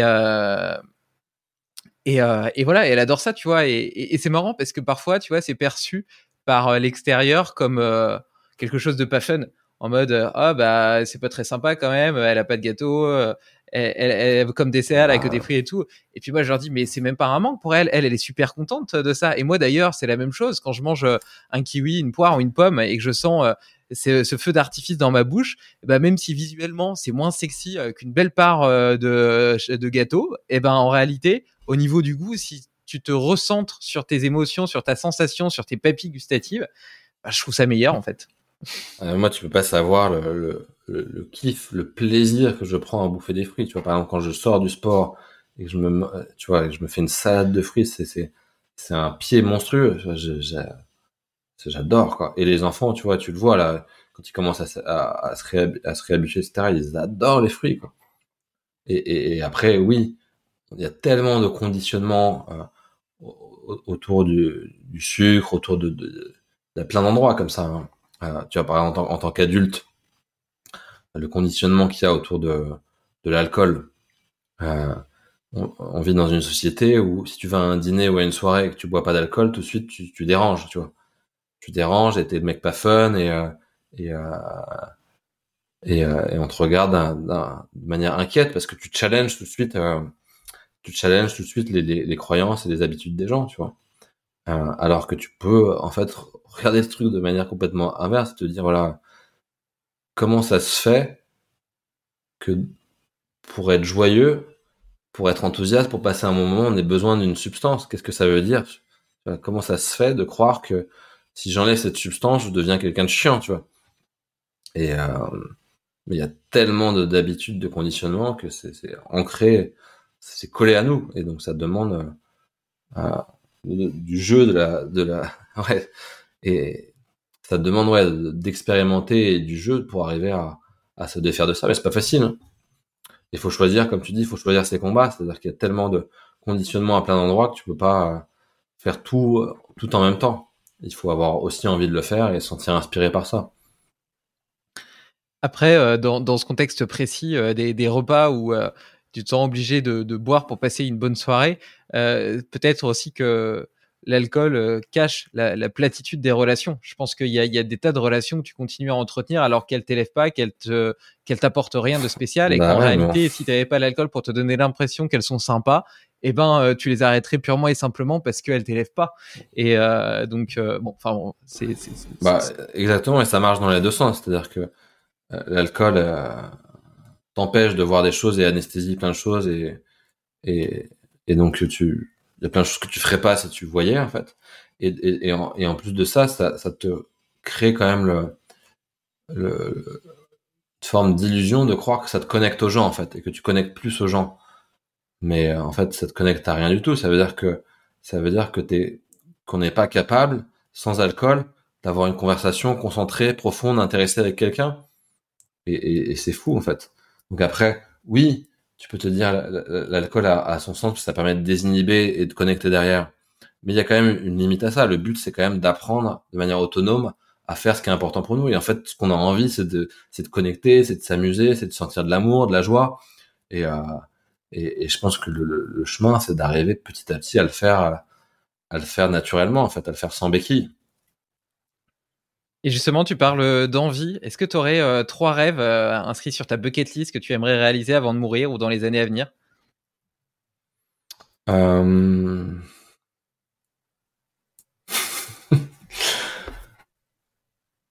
Trois rêves que j'ai envie de réaliser. Les vrais sans short? Non, bah, c'est marrant parce que.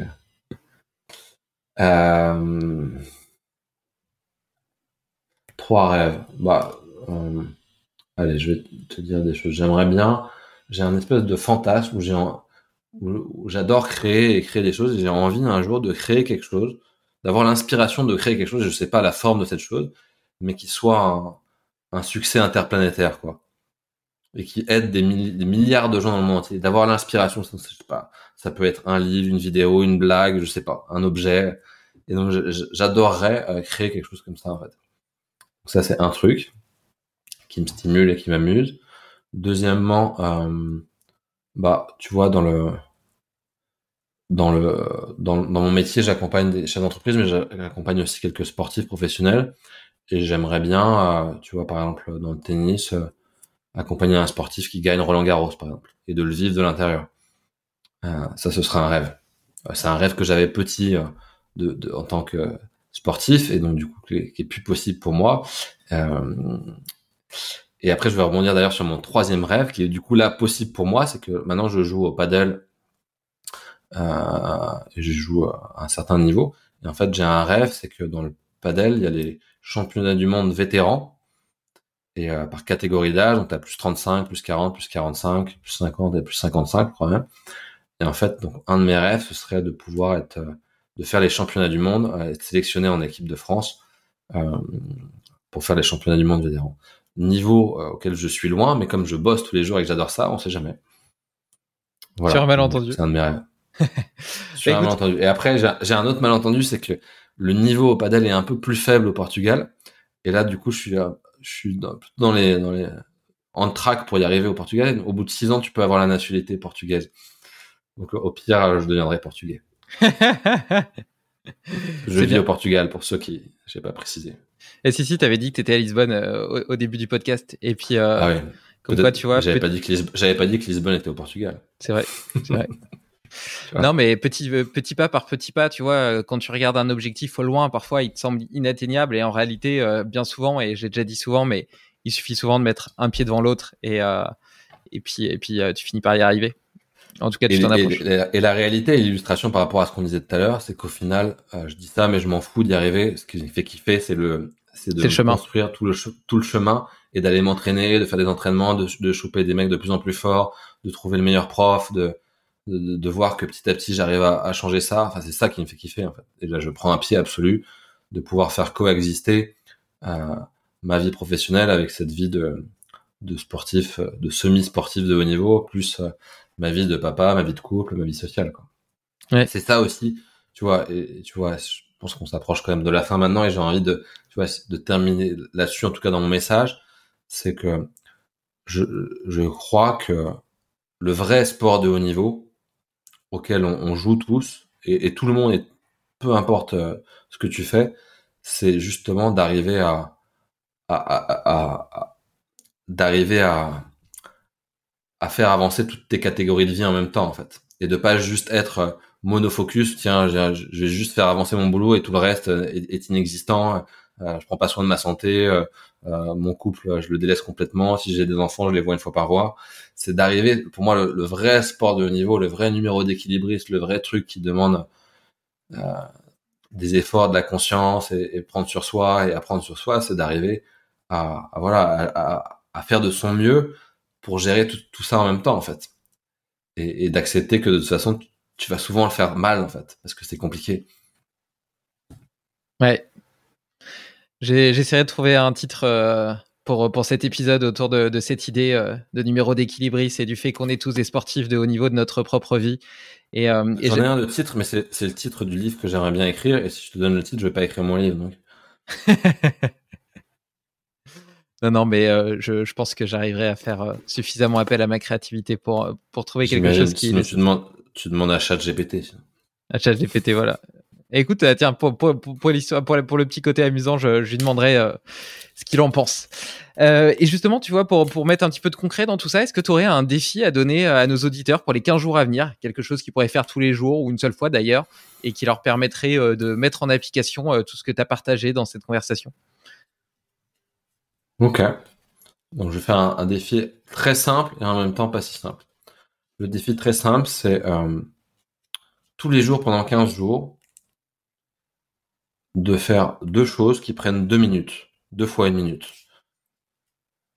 La première chose, c'est la minute quand tu te réveilles et que tu ouvres les yeux, de, au lieu de faire ce que tu fais d'habitude, qui est vraisemblablement de regarder ton téléphone, d'attendre une minute et pendant sept minutes, de prendre une minute pour euh, justement te focaliser sur être qui t'as envie d'être, sur euh, ressentir ce que tu as envie de ressentir, sur être dans ton corps, sur euh, accueillir les sensations, sur juste être dans le silence, sur juste créer un, espace de une minute dans lequel vraiment avant de commencer le film de ta journée et, de partir et de partir de, voilà de, prendre une minute et de d'être vraiment présent dans cette minute. Et la deuxième minute, ça va être la minute quand tu te couches, quand tu es dans ton lit, que tu as éteint la lumière et que tu commences à vagabonder dans ta tête et que tu sens tu commences à t'endormir, pareil de passer une minute où pendant une minute, tu t'entraînes à, pareil, à ressentir ce que tu as envie de ressentir, à être qui tu as envie d'être, et à t'endormir là-dessus, en fait, à donner l'indication à ton cerveau et à ton subconscient que tu as envie que ton cerveau processe pendant la nuit là-dessus, en fait.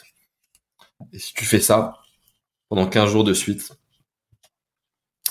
bah tu vas voir, tu vas beaucoup t'amuser et ta vie va se transformer petit à petit. Ou pas. Je sais pas. Tu nous raconteras. Magique. Bon bah écoute, euh, j'espère les, les auditeurs pourront, pourront, pourront me faire un petit retour. Euh, je te le partagerai euh, sur sur les résultats de, de, de, ce petit challenge ou même en parler en parler sur Instagram.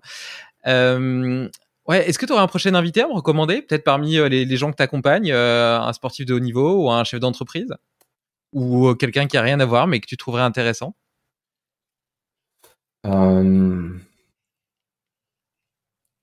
Je sais pas pourquoi je pense à ça, mais je me dis ce serait marrant de, faire un podcast avec, un enfant d'une de ces personnes que tu cites, au lieu de, au lieu de, d'interviewer la, personne qui est entre guillemets la star, d'interviewer son enfant ou sa femme ou son mari. Je trouvais ça marrant de, de tu vois, d'avoir le, le, retour d'expérience, et par exemple, tu vois, typiquement, imagine, tu as une, un homme ou une femme qui est un peu une star dans son domaine, de pouvoir interviewer son partenaire, euh, je trouve que tu apprendrais peut-être même plus de choses sur, sur elle ou sur lui que si tu interviewais lui. Eh, c'est une super bonne idée, ça me plaît beaucoup. Voilà, donc je peux t'envoyer ma femme, même si je suis pas une star. tout, le monde, tout le monde est une star, donc euh, on est tous des stars. Ou personne n'est une star, au choix. Et euh, si on est fou d'admiration pour la star que tu es et qu'on a envie de travailler avec toi, en savoir un petit peu plus sur ce que tu fais, s'abonner à, ta newsletter, etc. Ça se passe comment? Bah Déjà, avant de faire ça, il faut que tu te dépolarises sur la, star que je suis et que tu arrives à voir que tout ce que tu vois que je fais, que tu adores, tu le fais aussi sous une autre forme ailleurs et donc te réapproprier ça pour pas que notre relation commence sur un truc déséquilibré. Et une fois que tu as fait ça, si tu as encore envie de, de m'écouter, de, de me parler ou de travailler avec moi, bah euh, tu peux euh, aller sur mon site romainbastide.com et là euh, tu me trouveras. Et après j'ai je pense que le, truc le plus sympa aussi c'est de t'abonner à ma newsletter pour pour suivre un peu toutes les histoires que je raconte. Et ma newsletter, tu peux la trouver sur mon site ou alors tu tapes Romain Bastide. Ma newsletter, elle s'appelle Les Pépites de Romain. Les Pépites de Romain, Romain Bastide. Et tu peux t'abonner. Il y a déjà une 25 newsletters qui sont plein d'histoires différentes, qui sont intemporelles, que tu peux relire et, où le but c'est de voilà de faire ces parallèles entre entre le sport de haut niveau et, notre vie, notre vie professionnelle, et de voir comment on peut euh, s'imprégner et s'inspirer de l'un et de l'autre pour euh, pour avancer et avec le sourire. Mais justement, c'est comme ça que j'ai découvert ton travail. C'est ça qui m'a donné envie de t'inviter. Donc, euh, euh, je j'encourage les auditeurs à s'inscrire et euh, à, à, recevoir et à lire à lire tes newsletters, tes pépites. Et puis, de toute façon, je mettrai tous les liens dans l'article lié, ainsi que les meilleures citations du podcast, quelques Bah, photos voilà. pour mettre un petit peu de vie dans tout ça. Euh, donc, euh, donc voilà. Donc, vous pourrez facilement retrouver tout ça. Je propose de faire un petit check-out qui fait écho au petit check-in qu'on a fait euh, au début de cet épisode. Est-ce que, est-ce que tu as passé un bon moment? J'ai passé un très bon moment. et surtout, là, je, je vois le compteur qui dit que ça fait euh, 2h11 et ça me paraît improbable, ce qui est bon signe. Ce qui est bon signe. euh, le, le signe que tu es dans le présent, c'est que le temps psychologique n'existe plus, puisque de toute façon, il n'existe pas, c'est juste une construction de l'esprit. Donc, c'est bon signe, ouais. Et, euh, et ce qui est bon signe aussi, c'est que tu te rappelles plus exactement ce que tu as raconté. Et d'avoir confiance que ce que tu as raconté était juste et était. C'est top. Non, non, je me suis beaucoup amusé. Merci beaucoup à toi. Bah écoute, euh, je te remercie aussi pour ton pour ton temps, pour euh, toutes ces nouvelles idées, ces pistes de réflexion. On a parlé de choses qui étaient un peu plus spirituelles, philosophiques, et en même temps saupoudrées d'outils concrets que je vois vraiment comment je peux appliquer euh, dans ma vie. Et c'est ça que j'aime bien avec euh, avec ce genre d'épisodes euh, qui permettent à la fois de, s'élever un petit peu, d'élever un petit peu l'âme et l'esprit, et en même temps de de, recueillir des hacks de, de performance, d'optimisation du potentiel, mais aussi de d'épanouissement personnel. Et donc notre échange a été un subtil mélange de tout ça. Donc un grand grand merci à toi. C'était c'était vraiment super. J'étais ravi de faire ta connaissance. Et puis à bientôt pour de nouvelles aventures. Yes, merci. Bonne continuation à toi. Bye bye. Tu connais l'effet papillon? Un battement d'aile peut changer le monde. Alors si cet épisode t'a plu, partage-le autour de toi.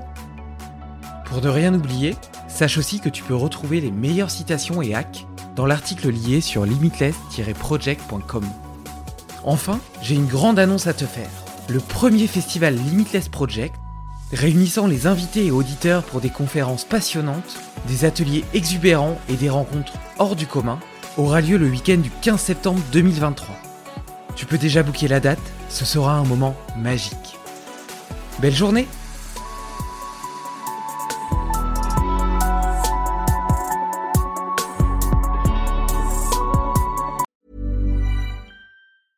As a person with a very deep voice, I'm hired all the time for advertising campaigns. But a deep voice doesn't sell B2B, and advertising on the wrong platform doesn't sell B2B either. That's why, if you're a B2B marketer, you should use LinkedIn ads. LinkedIn has the targeting capabilities to help you reach the world's largest professional audience.